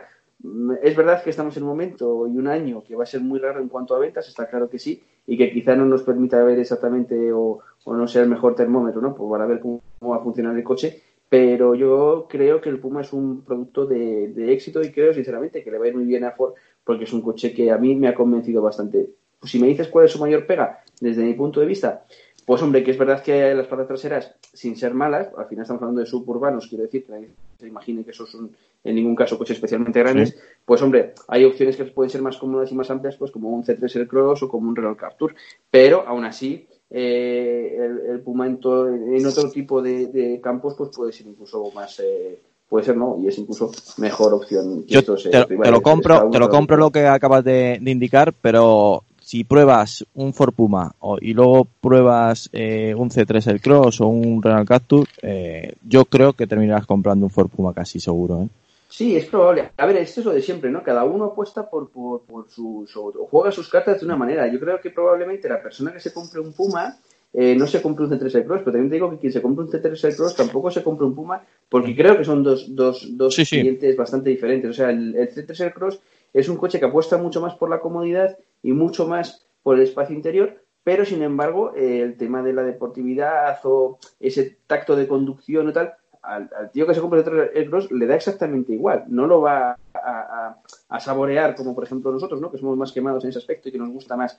Igual que, efectivamente, quien aposte por un, por un Puma, pues lógicamente va a encontrarse con un coche que le va a hacer muchísimo más feliz que un C3 Air Cross. Al final es una cuestión de, de gustos. Yo siempre lo digo, que a mí me gusta mucho cuando los fabricantes se, se dedican a hacer coches diferentes, porque esto es lo que a nosotros nos, nos permite esa vidilla, ¿no? Esto es como el fútbol. Si el Sí. Madrid y el Barça no hay un poquito de guerra entre ellos, pues no es divertido para los periodistas porque no pueden hablar de muchas cosas. Entonces los coches también que sean un poquito diferentes, pues para explicar a la gente, ¿no? O para intentar eh, mostrarle cuáles son las virtudes y, y desventajas de cada uno ¿no? para saber en qué caso te puede compensar uno más que otro, independientemente de que te guste más o menos su estética, que al final no deja de ser uno de los principales mm, argumentos de, de venta de un coche de estos, ¿no?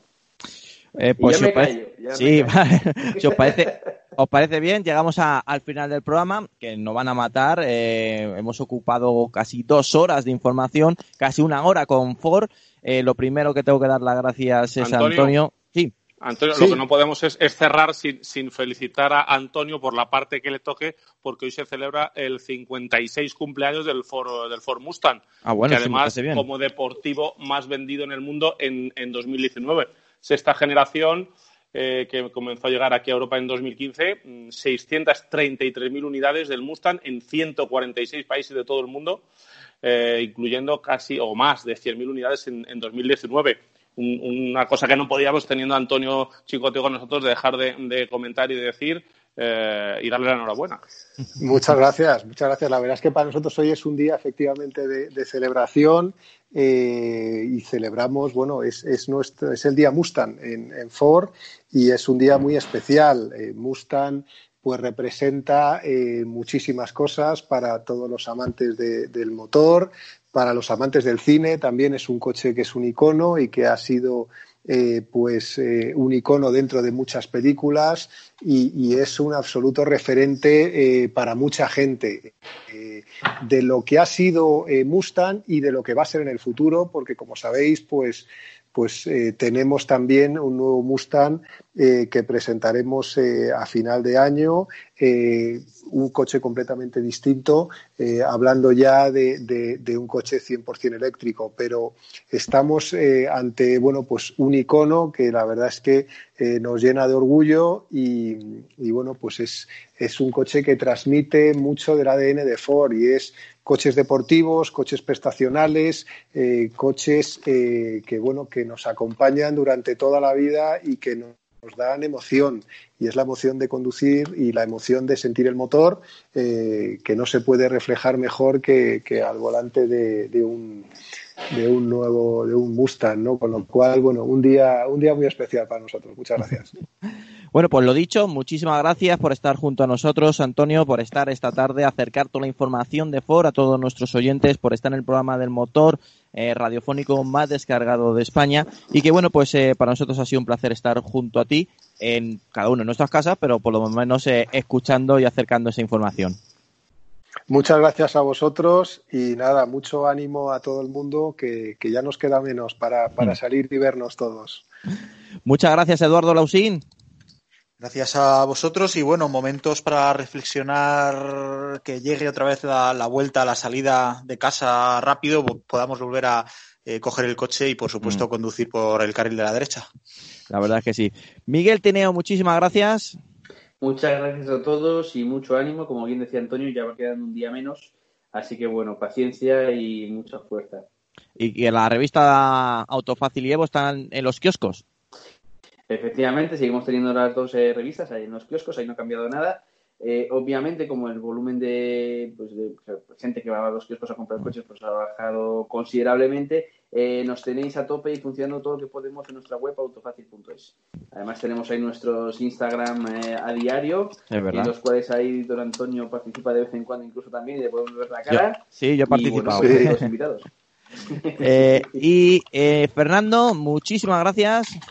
Pues muchas gracias a todos nuestros oyentes, a, darles ánimos y emplazarles a que ya saben que en todas las plataformas de podcast, además de, subir este programa que están escuchando, tenemos eh, eh, otro canal eh, donde tenemos más información, más podcast.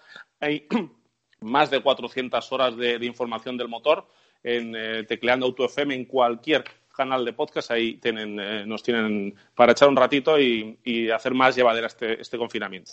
Ya sabes que si no sabes cómo nos, nos llamamos, cómo denominamos que somos Auto FM, es muy fácil. Pones programa del motor en Google, somos los primeros. Podcast del motor, somos el primero.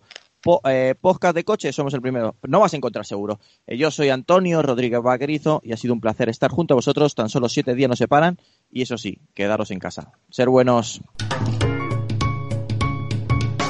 Lubricantes Total te ha ofrecido Auto FM. Lubricantes Total. Mantén tu motor más joven por más tiempo.